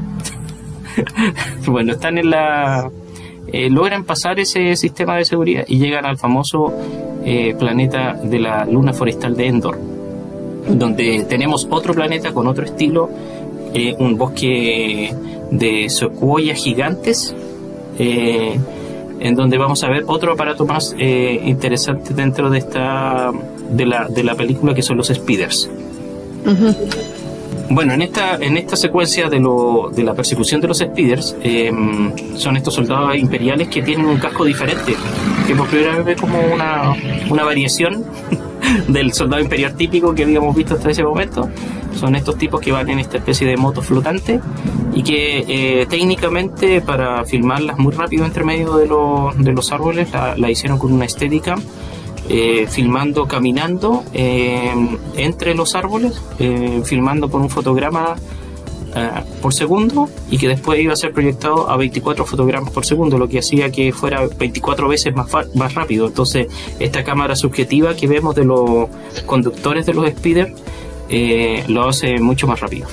Y un dato también entretenido que dice que en esta batalla de Endor, eh, muchas de las naves que formaban parte del fondo, porque se veían como muchas naves, eh, ¿sabe qué en realidad era? Era chicle masticado. Los todos que hacían el, el, asunto, como sabían que iba tan rápido o, había tanta información eh, que el espectador no se iba a dar cuenta entre tanta cosa. Entonces mascaron pedazos de chicle y los pegaban para, como para rellenar el fondo, para que parecieran naves nomás. Entonces todo eso que se ve al fondo, no sé, yo tendría que verla de nuevo como para ir a mirar a ver cuál era el detalle. Es como las papas como las papas que decían que estaban en el campo de asteroides en, en el Imperio Contraataca. Así es, entonces usaban cualquier cosa porque como pasaba tan rápido nadie se daba cuenta como al momento. Ahora si fuera como maldita sea, ¿se acuerdan del programa? Uno podría ponerse a, ¿cómo se llama? revisar ahí todas esas cosas que tenían. Ah, de veras, como maldita sea, que del canal del canal Rock Pop. Exacto. Bueno, lo, en este, esas secuencias son de mucha acción. Hay harta acción ahí en la, en la, bueno, la película en general eh, va transcurriendo una acción, una secuencia de acción tras otra. Pasamos de, de la acción en, Yoda a esta, a estas secuencias de acción en, la luna de Endor. Y siempre me llamaron la atención esas motos eh, muy rápidas entre medio del, del bosque. Eh, y aquí Han Solo comete un error porque va a tratar de, de ¿cómo se llama? De, de capturar a estos soldados, eh, pero se equivoca y los delata y empieza toda una persecución en que, en que se separan. y va Luke con Leia persiguiendo a unos tipos con moto, eh, Han Solo se queda en otro sector, después se separan de nuevo Luke y Leia, y es Leia finalmente la que se encuentra con estos nuevos personajes que viven en, esta, en este bosque, que son los famosos Ewoks. El, personaje que conoce Leia vestido de ebooks es Warwick Davis, que en esa época tenía 11 años, pero que es un actor que después eh, siguió teniendo fama, eh, hizo las películas de Willow y también trabajó en Harry Potter. Eh, y él, reemplazó al actor que hacía a R2D2 en las otras películas porque se supone que él iba a ser a, ese ebook que es con que se encuentra la princesa Leia y que se llama Wicked y lo tuvo que reemplazar porque el otro estaba enfermo. Claro, claro, claro. El, el actor se enfermó y, lo pusieron a él. Y creo que, bueno, fue un acierto igual porque fue, es uno de los más reconocidos y, más queridos de, todas las, de todas las sagas. Sí, sí, ahí como que lanzó su carrera también, a pesar de haber estado en esa película disfrazado de ebook, después eh, siguió su carrera como actor. Y, y, ahí descubrimos este pueblo primitivo que finalmente termina peleando con, la tecnología. Eh, que creo que lo habían mencionado, no sé si Fabián o Pamela eh, anteriormente, que se supone que este iba a ser un planeta de, de Wookiees en vez de Ewoks inicialmente, pero como ellos eran... Fabián parece que lo dijo. Ah, ya, que eran como, pero como ellos ya eran mucho más avanzados, no eran tan primitivos los Wookiees como los Ewoks, eh, que eh, eh, tenía esta, esta diferencia en el fondo entre, entre las dos razas. a mí me gusta mucho también esta pelea porque mirando el trasfondo, yo creo que trata de mostrar de que a pesar de que son, son una civilización muy modesta, con, casi con lanzas, lanzas y piedras, que es precisamente con lo que pelean, que ayudándose, ayudándose de lo que tienen, inclusive así pueden poner en jaque al imperio, que es tan poderoso y que tiene tantos recursos y tiene todo ese aparataje detrás de ellos. Eh, entonces igual está bonito, porque muestra que al final eh, eh, no, no, es tan importante el tema, ¿cómo decirlo? Como de poder económico, sino que eh, son, eh, ¿cómo se llama? Las alianzas y las buenas intenciones.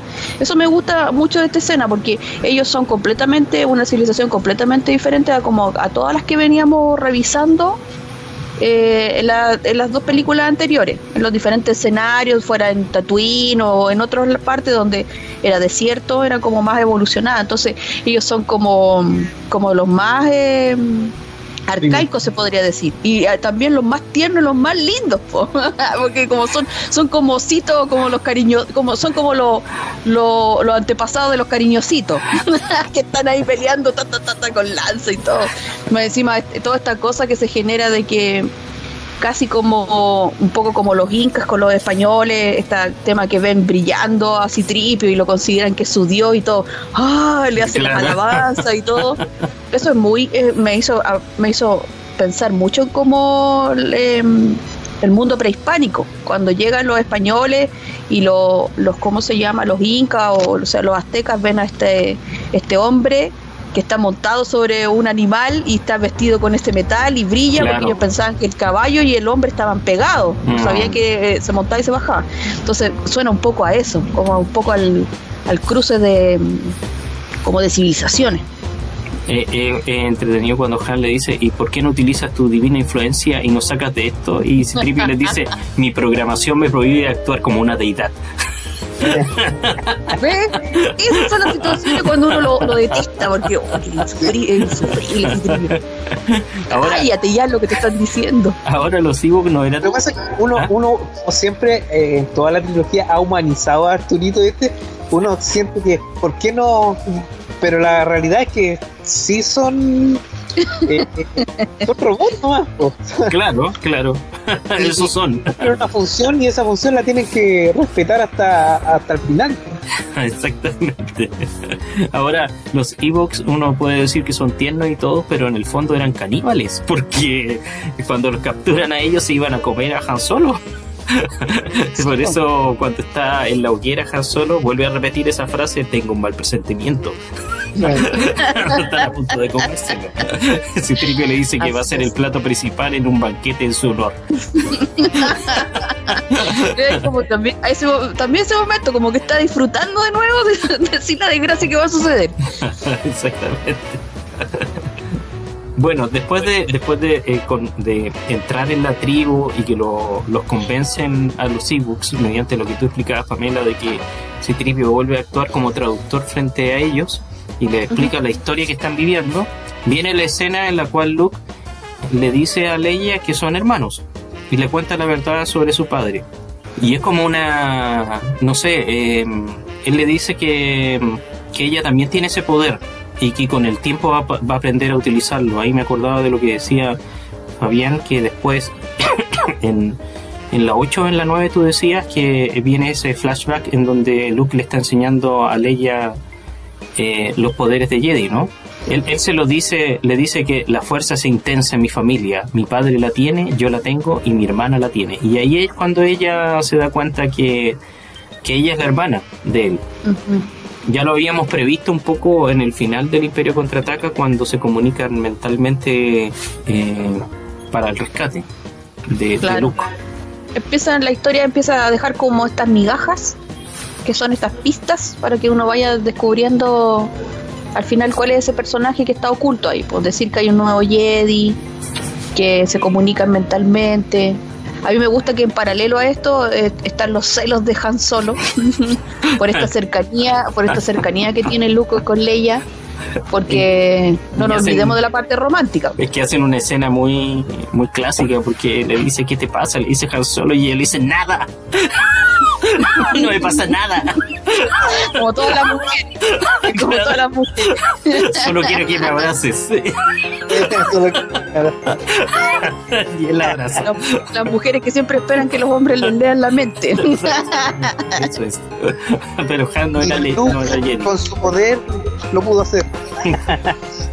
Exactamente, claro. Hay, una escena, hay una escena que me gusta mucho en todo esto, eh, que es cuando está Citripio contando la historia de, mm. de, todo lo que han recorrido y le cuenta la historia a los, a los eh, es muy buena esa escena y, porque todos así como que estuvieran en ellos para ellos fue el cine y todo ahí alrededor de él contando y que Vader hizo esto y que pasó acá y que pasó y Luke y, hace el sonido más encima de la nave.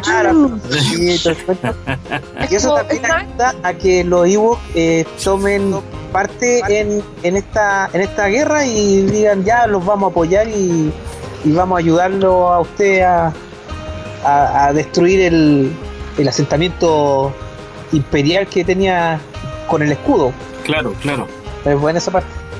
Entonces, después que se revelan esta, esta conversación entre Luke y Leia y después la, la escena romántica entre Han Solo y, Leia, eh, Luke se va a entregar, se va a entregar al, al Imperio y se entrega a, Darth Vader.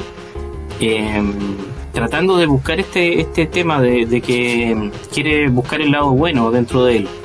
Porque le dice, lo, llama padre y, y, le vuelve a recordar que él se llama Anakin. Él le dice, es el nombre de tu verdadero ser, pero lo has olvidado. Eso es lo que le dice Luke a Darth Vader. Pero Darth Vader dice que ya es muy tarde eh, y que finalmente lo va a entregar de todos modos al emperador y se lo lleva a em, la estrella de la muerte. Aquí es donde la, la película eh, se empieza a desarrollar en tres escenarios diferentes. Tenemos al grupo dentro de la luna de Endor, después está Lando Calrissian y la flota eh, en el espacio, y Luke, el emperador, y Darth Vader en la estrella de la muerte. Y todo esto eh, lo va mostrando para, en escenas paralelas que se van cruzando de aquí hasta el final de la película, lo cual hace la, eh, el resto de la película muy entretenido en ese, en ese sentido. Es decir, la acción aquí se va sucediendo una tras otra en, la, en la secuencia entre un lugar y otro. Claro. Es literalmente como una guerra, que van diferentes flancos en el espacio, en, en el planeta, y, esta otra batalla, ¿cómo decirlo? Es como personal que tiene Luke. Yo creo que cuando, a mí no lo mencioné antes, se me olvidó, pero cuando tiene esa conversación con Yoda, y, también habla Obi-Wan. Yo creo que al final Luke a lo único que se aferra para poder eh, pensar que puede salvar a su padre en eso, es eso que hablamos. Mm. Que dentro de él todavía hay bondad. Y, y Luke está apostando a que está apostando en realidad, porque yo creo que Luke no está seguro. Luke va y todo eso se entrega, pero yo creo que se, se la está jugando y, está apostando a que como es su padre, algo lo quiere y que no mate a su propio hijo, pero yo creo que no hay garantía de nada, porque hasta ese momento eh, Darth Vader no había dado ninguna prueba de su humanidad, solamente haberle dicho en ese momento que es como destruyamos, esa, cuando le dice únete a mi hijo y, destruyamos al, emperador, yo creo que eso le, eso le dio como un poco de luz de esperanza a lo mejor a Luke de que en los planes secretos de Darth Vader estaba eh, comandar todo este universo junto con él y mm. eliminar al emperador. Y yo creo que por eso a lo mejor después en esta película se la juega y se va a entregar, porque siente que eso va a prevalecer y cuando llegue el momento de los cubos, que lo vamos a ver ahora, mm. em, eh, su padre va a tener que elegir o entre el emperador o él. Claro, exactamente. Bueno, entonces se juntan estos tres espacios dentro de la película. Lando y la flota aparecen y, está con otro con otro copiloto Lando que tampoco habla es como Chubaca, es como el doble de Chubaca. Es como un bonito, como un bonito, como un bonito tití. Entonces uno tiene que también entender lo que está diciendo por lo que le responde Lando. Es la misma idea de, de Han Solo hablando con Chubaca. Entonces el otro le dice algo y, este otro le dice, eh, espero que lo hayan desactivado el reactor o será la ofensiva más corta de la historia. y ahí cuando, cuando llegan y se quedan esperando a iniciar el ataque contra la estrella de la muerte. Mientras el grupo de Han Solo llegan al reactor y logran entrar. Logran entrar al, reactor porque distraen a los guardias eh, iniciales y empiezan a poner las bombas para, para destruirlo hasta ahí el plan parece que va funcionando de perillas. Está todo súper bien. Así es. ¿Sabe que me, me, atrevería, estoy tratando de pensar que para la época ¿Habrá otra película que haya mostrado personajes hablando en un idioma que no era un idioma conocido? como por ejemplo Chewbacca que hace esos gritos y que gracias a los comentarios de los otros personajes entendemos lo que dice, o los robots que pitean y lo mismo pasa. También pasa eso mismo. O, eh. este personaje precisamente que usted está mencionando ahora, que van hablando como bla, bla, bla, que para nosotros es cualquier cosa, pero que al, al hablarle eh, Lando uno entiende de lo que están hablando. Yo creo que nunca, nunca en, la, en ninguna película se había hecho eso antes. Eh, y eso también es, es bonito porque a lo mejor también ese es uno de los enganches porque ¿cómo decirlo?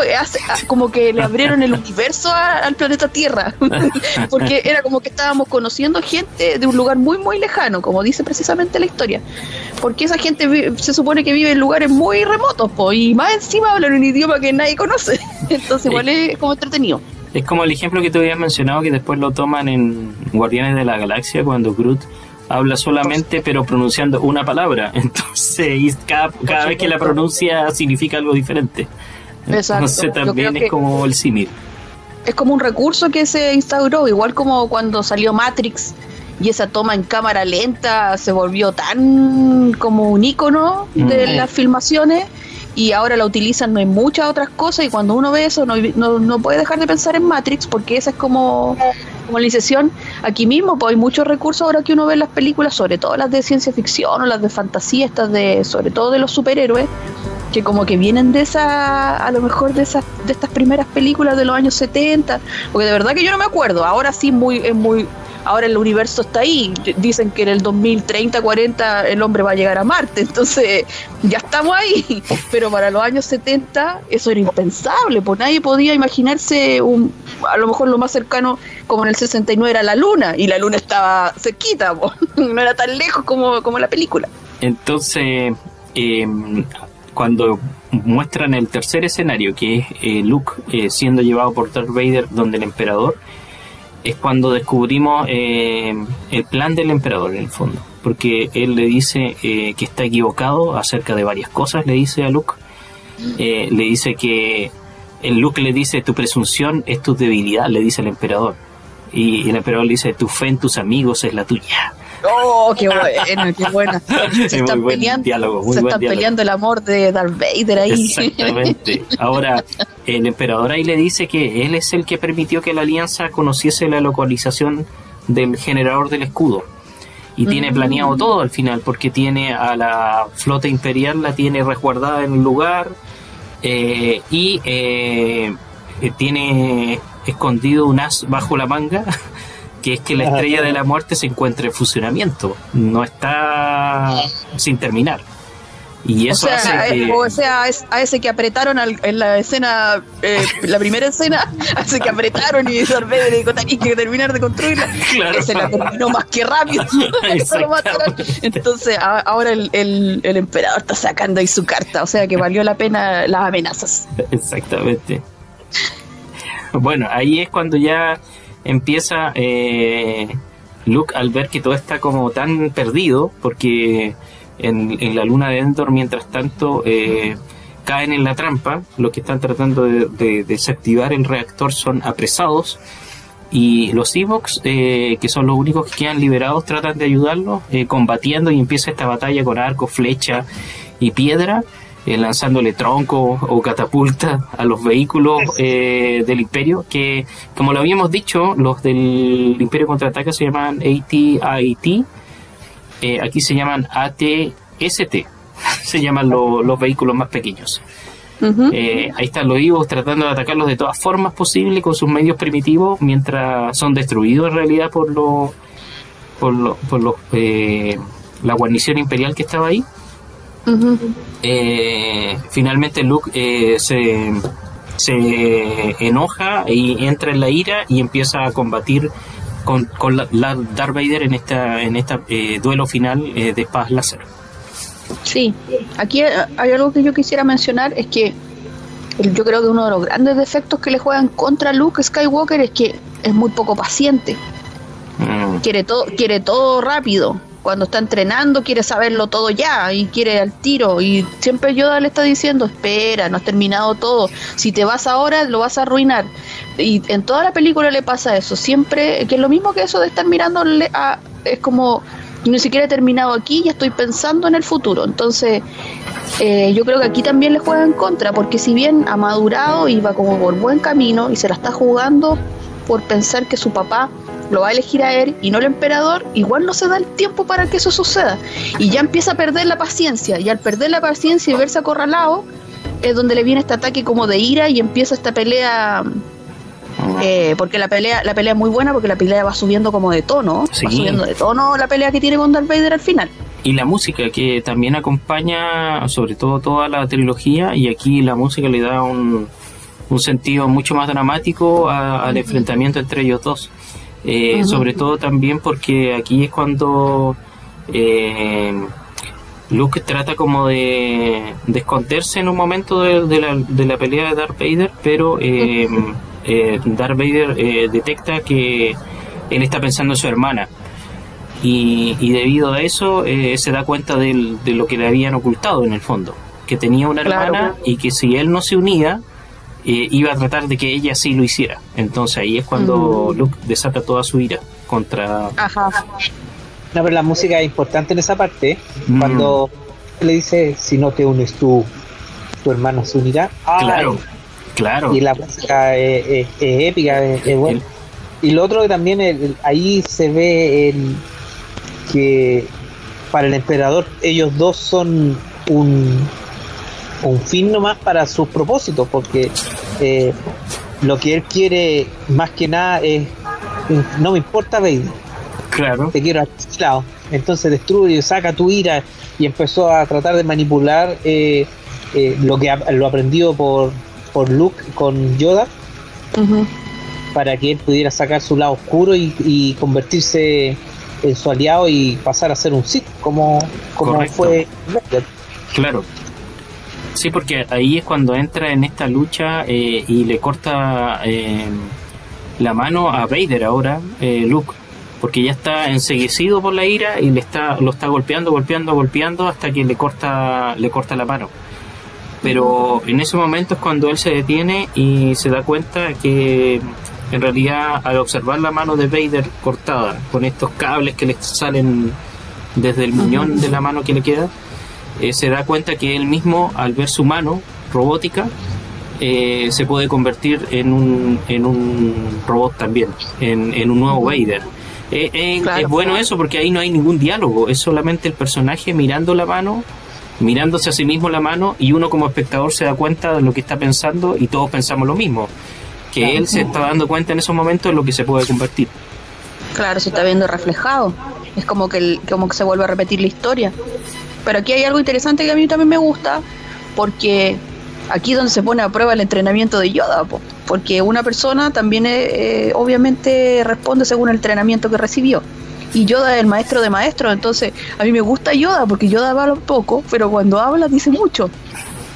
Y al final, eh, cuando llega el momento clave que es este, y cuando Luke, eh, porque aquí está justo parado en, el borde del acantilado, es como o se devuelve para atrás o salta al vacío. Claro, claro. Eh, y aquí es donde se pone a prueba el entrenamiento, como digo, de Yoda que es que él se da cuenta que al final Yoda tenía razón en todo lo que había dicho. Todo lo que le estoy diciendo, que no tenía paciencia, que una persona que le gusta tener como los resultados ya, que si se entrega el miedo a todas esas cosas, al final va a terminar cayendo en el lado oscuro. Yo creo que este es el momento clave, a lo mejor que no se muestra, pero que él siente todo eso que le enseñó Yoda y dice, no me quiero convertir en lo que fue mi padre. Y yo creo que por eso es donde él se detiene.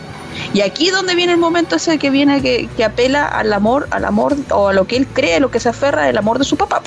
Cuando el emperador lo empieza a destruir casi con su, con su poder, este que es algo nuevo en la película, ¿eh? no lo habíamos visto antes. No. Esto de un emperador lanzando rayos con sus manos y, casi pulverizando a Luke eh, es un poder diferente es que en este momento, pero lo hace en la línea temporal anterior, porque me parece que en los primeros capítulos, no sé cuál de los tres, se acuerda que también lo hace con uno de los Jedi que era el, el que era que era afroamericano. A él le hace eso, entonces esta es como la segunda vez que lo vemos eh, en la historia, pero el temporalmente, no, perdón, la segunda vez que lo vemos el, temporalmente, pero en la historia ya lo había hecho antes. De hecho, después en el episodio 9 eh, Rey lo hace pues, cuando cree que mató a Chubaca. Y ahí uno, mm. bueno, ya con todos los spoilers y todo lo este, uno empieza a asumir de que de que Rey tenía porque yo todos pensaban que al principio podía ser un Skywalker, podía ser un Kenobi, y ahí uno ya se da cuenta de que era un Palpatine. Claro.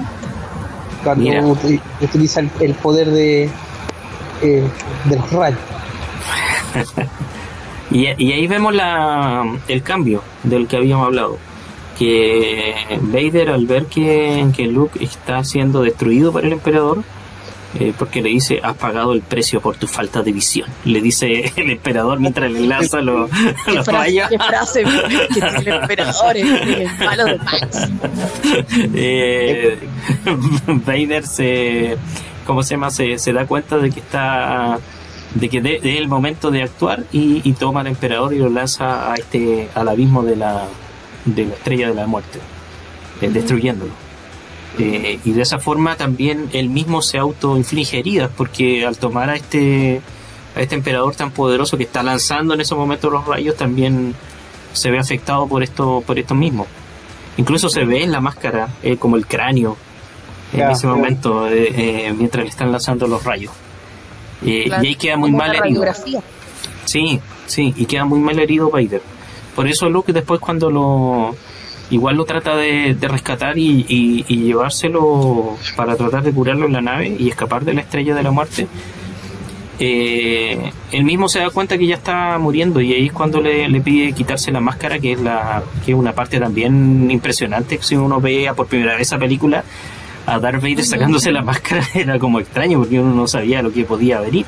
Exacto. Eh, descubrir quién es la persona que está detrás de la máscara durante todo este tiempo. Exactamente. Exactamente, también era un misterio. Solo lo habíamos visto en una pequeña escena en el Imperio Contraataca cuando uno de los capitanes o tenientes de imperiales entra al lugar donde está Vader y le están poniendo la máscara y se le ve por detrás nomás. Mm, claro. Entonces, esa escena también es muy, es muy bonita porque eh, Darth Vader hasta ese momento es casi como un dios un dios de la maldad, del poder de oscuro. Y cuando se saca la máscara, también era lo que comentaba antes, es de nuevo eh, bajar eh, a esa persona del pedestal en el que estaba y traerlo a, ver lo que es una persona común y corriente. Común y corriente. Un papá que está agonizando y que está contento porque antes de morir eh, logró salvar a su hijo. Entonces como que todo lo demás, eso de la fuerza y todo lo demás, como que pasa a un segundo plano. Eso me gusta mucho que juega Star Wars, que hay mucho poder de por medio eh, y hay mucha tecnología y dinero y estas cosas y recursos, pero por el otro lado está toda esta simplicidad de conectarse con la vida, de estas especies como tan sencillas, del amor, de la fragilidad, de, los lazos, de los lazos familiares, de mm. poder perdonarse a sí mismo, entonces igual es bonito. Y, ya viene la. En esos momentos ya las naves de la flota de los rebeldes logran ingresar a la estrella de la muerte y, viene toda esa secuencia con el alcohol milenario entre medio de la estrella de la muerte escapando de los de los eh, de las naves de los cazas imperiales mientras lo están persiguiendo y destruyen el reactor principal que también es una escena bien majestuosa destruir este reactor que está dentro de esa gran estación espacial y lograr salir apenas en el último minuto eh, antes de que sea destruida. Que es lo mismo que le pasa a Luke eh, saliendo de la estrella con el cadáver de su padre. Y viene el final ya de la película eh, con la celebración en, el planeta de la luna de Endor, en donde se cierran casi todas las tramas. mientras están celebrando, la princesa Leia le revela a Hans que, que Luke es su hermano Em, viene el beso final de la escena, la escena romántica de, la, de, la, de esa trama de la historia. Em, viene el funeral de Vader, que, que, es en una pira funeraria, estilo de los parecía a los vikingos. Em, y esta imagen que, que ve Luke de los tres personajes que han dirigido o guiado su vida, eh, que son Obi-Wan, después Yoda y también aparece el espíritu de Vader. Eh, saludándolo en este, en este final, en donde se vuelven a encontrar eh, los amigos frente a esta fogata, con esa especie como de foto final de, de los personajes principales, en donde se cierra la, la historia y vienen los créditos finales. Está, está bueno porque ahí da a entender que, al igual que Yoda y Obi-Wan, Anakin logró redimirse, y por lo tanto, como logró redimirse, trascendió. Eso significa que no murió como un simple mortal, sino que logró alcanzar la iluminación igual que el resto de los maestros, que eso también es bonito. Entonces significa que el amor por su hijo lo salvó. Y aquí viene esta cosa rara que... Ah, perdón, perdón Fabián, tú ibas a decir algo. No, a lo mejor es lo mismo que iba a decir tú sobre la polémica de, del cambio después del remasterizado, porque antiguamente salía Mm. de Vader y después lo cambiaron por el Hayden Christensen, Claro. que se supone era Anakin. Y ahí Ajá. muchos eh, renegaron sobre eso, de, sobre ese cambio. A mí tampoco me gustó, la verdad. No me gustó el cambio de, de este, porque si porque podríamos haber visto también a eh, en ese caso si se cambió podríamos haber eh, visto a en vez de Alex Guinness haber visto a al Obi-Wan Ah, joven claro, claro. Exacto. Que ahí, ahí como que no hubo consecuencias, porque No. o eran todos más jóvenes o, o todos en la edad en la que fallecieron, como Claro. es lo lógico. Claro, y otros que argumentaban que sí les parecía bien, que era por el hecho de que pasó eso, fue porque quisieron poner al Vader, o sea, no a Vader, sino que querían poner a Anakin cuando él falleció, Ah, que cuando pasó al lado oscuro. Ah, antes que se quemara en ese planeta. antes que se separara y pasara a ser un Sith, eh, querían Mm. poner. Pero igual yo lo encontraba contradictorio porque eso hubiese sido si en caso de que el eh, Vader no se hubiese redimido. Pero Claro, él se re- eh, en su último lecho de muerte él se redimió, entonces quedó ese ese Vader o ese Anakin eh, redimido eh, debiera haber sido el, el viejo, no no el, Sí, el- po. no. Es que yo creo que ahí se, co- se confundieron un poco porque el eh, Darth Vader no es la persona. ¿Cómo decirlo? No da lo mismo si era el joven o el viejo. Porque Darth Vader no, es, no da lo mismo la figura, ¿cómo decirlo?, en carne y hueso. Sino que era lo que él era como, como Sid. Entonces da lo mismo, o sea, no da lo mismo en realidad para mí, porque yo hubiese sido consecuente y hubiese dejado a la persona que estaba, la- el, el- el actor eh, eh, en su forma antigua. Porque no porque fuera joven iba a dejar de menos ser Darth Vader, igual era Darth Vader, da lo mismo si estaba viejo estaba joven.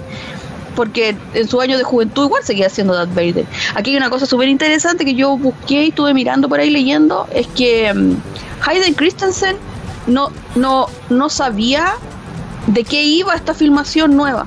Cuando George Lucas lo llama para porque le pide que tienen que firmar esta parte como para arreglar arreglar el final, dice que a él no le explicaron bien de qué se trataba.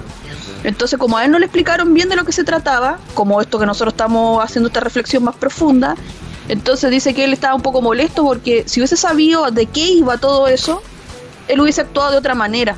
A Mira. pesar de que es cortito y todo, eh, dice que, que al final, bueno, como es George Lucas, po. George Lucas le tiene que haber dicho, ¿sabes que quiero grabar esto? Ponte y grábate. No le Rápido e intenso. Exacto. Ponte serio, mira, y ponte serio y o sonríe.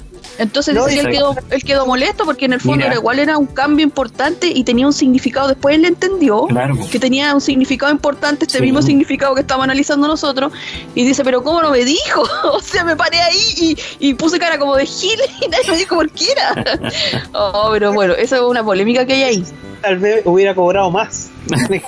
Capaz, inclusive, porque la verdad que estar ahí en el contexto que tiene es súper importante. Era importante.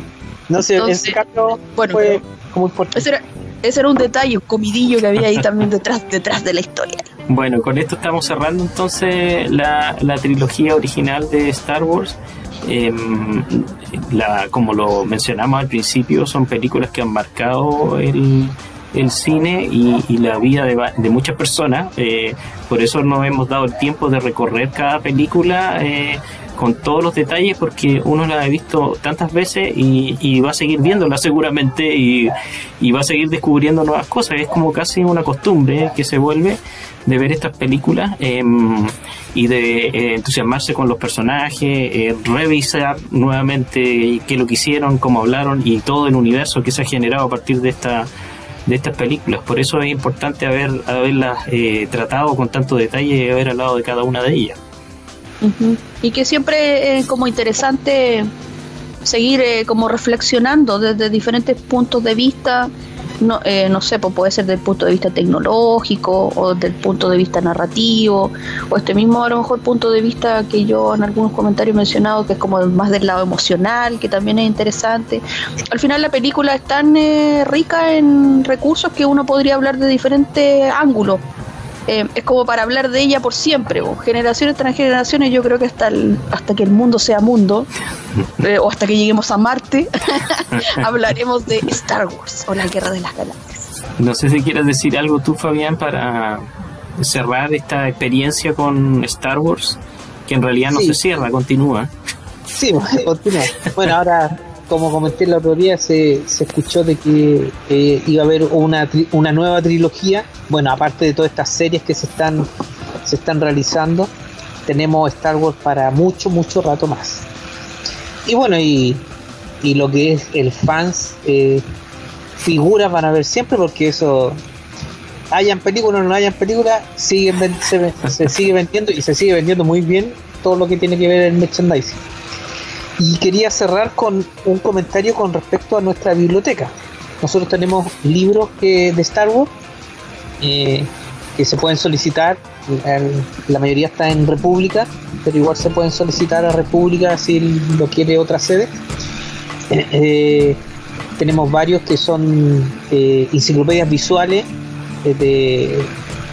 tenemos creo que de, de Road One, tenemos del, del, del episodio 7 tenemos el libro sobre Kenobi, eh, mm. de Dark Plagueis, eh, tenemos La senda del Sith y, la, y el del Jedi, que son como eh, los libros que tienen que ver con cómo ser un Jedi y cómo, cómo ha sido la historia de los Sith y cómo ha sido la historia de los Jedi mm. en su tiempo. Entonces tenemos como unos 6 o 7 libros que, que están para préstamo en la biblioteca, así que pueden hacer uso de ellos, buscarlo en el catálogo porque están ahí y hacer la solicitud. Solo eso. Y agradecer obviamente por la invitación y, haber participado en este en estos podcasts y que fueron muy entretenidos y así revisar una de de lo de la de la afición que tengo yo y del, de parte del coleccionismo que también eh, tengo sobre esta película. Así que gracias a todos. Bueno, gracias también a ti Fabián por habernos acompañado eh, y que la fuerza nos acompañe a todos de aquí en adelante. Mi nombre es Carlos Rodríguez y pertenezco al sistema de bibliotecas. Y yo soy Pamela Navea, también pertenezco al sistema de bibliotecas. Nos vemos en una próxima oportunidad. Gracias Fabián. Chao, nos vemos. Chao. Ciencia, arte, tecnología, música. Los temas que desde siempre han apasionado al ser humano se reúnen para hacerte viajar a través del sonido. Porque el saber no ocupa lugar. Esto fue Código Abierto, un podcast de colección. Contenidos para aprender, disfrutar y compartir.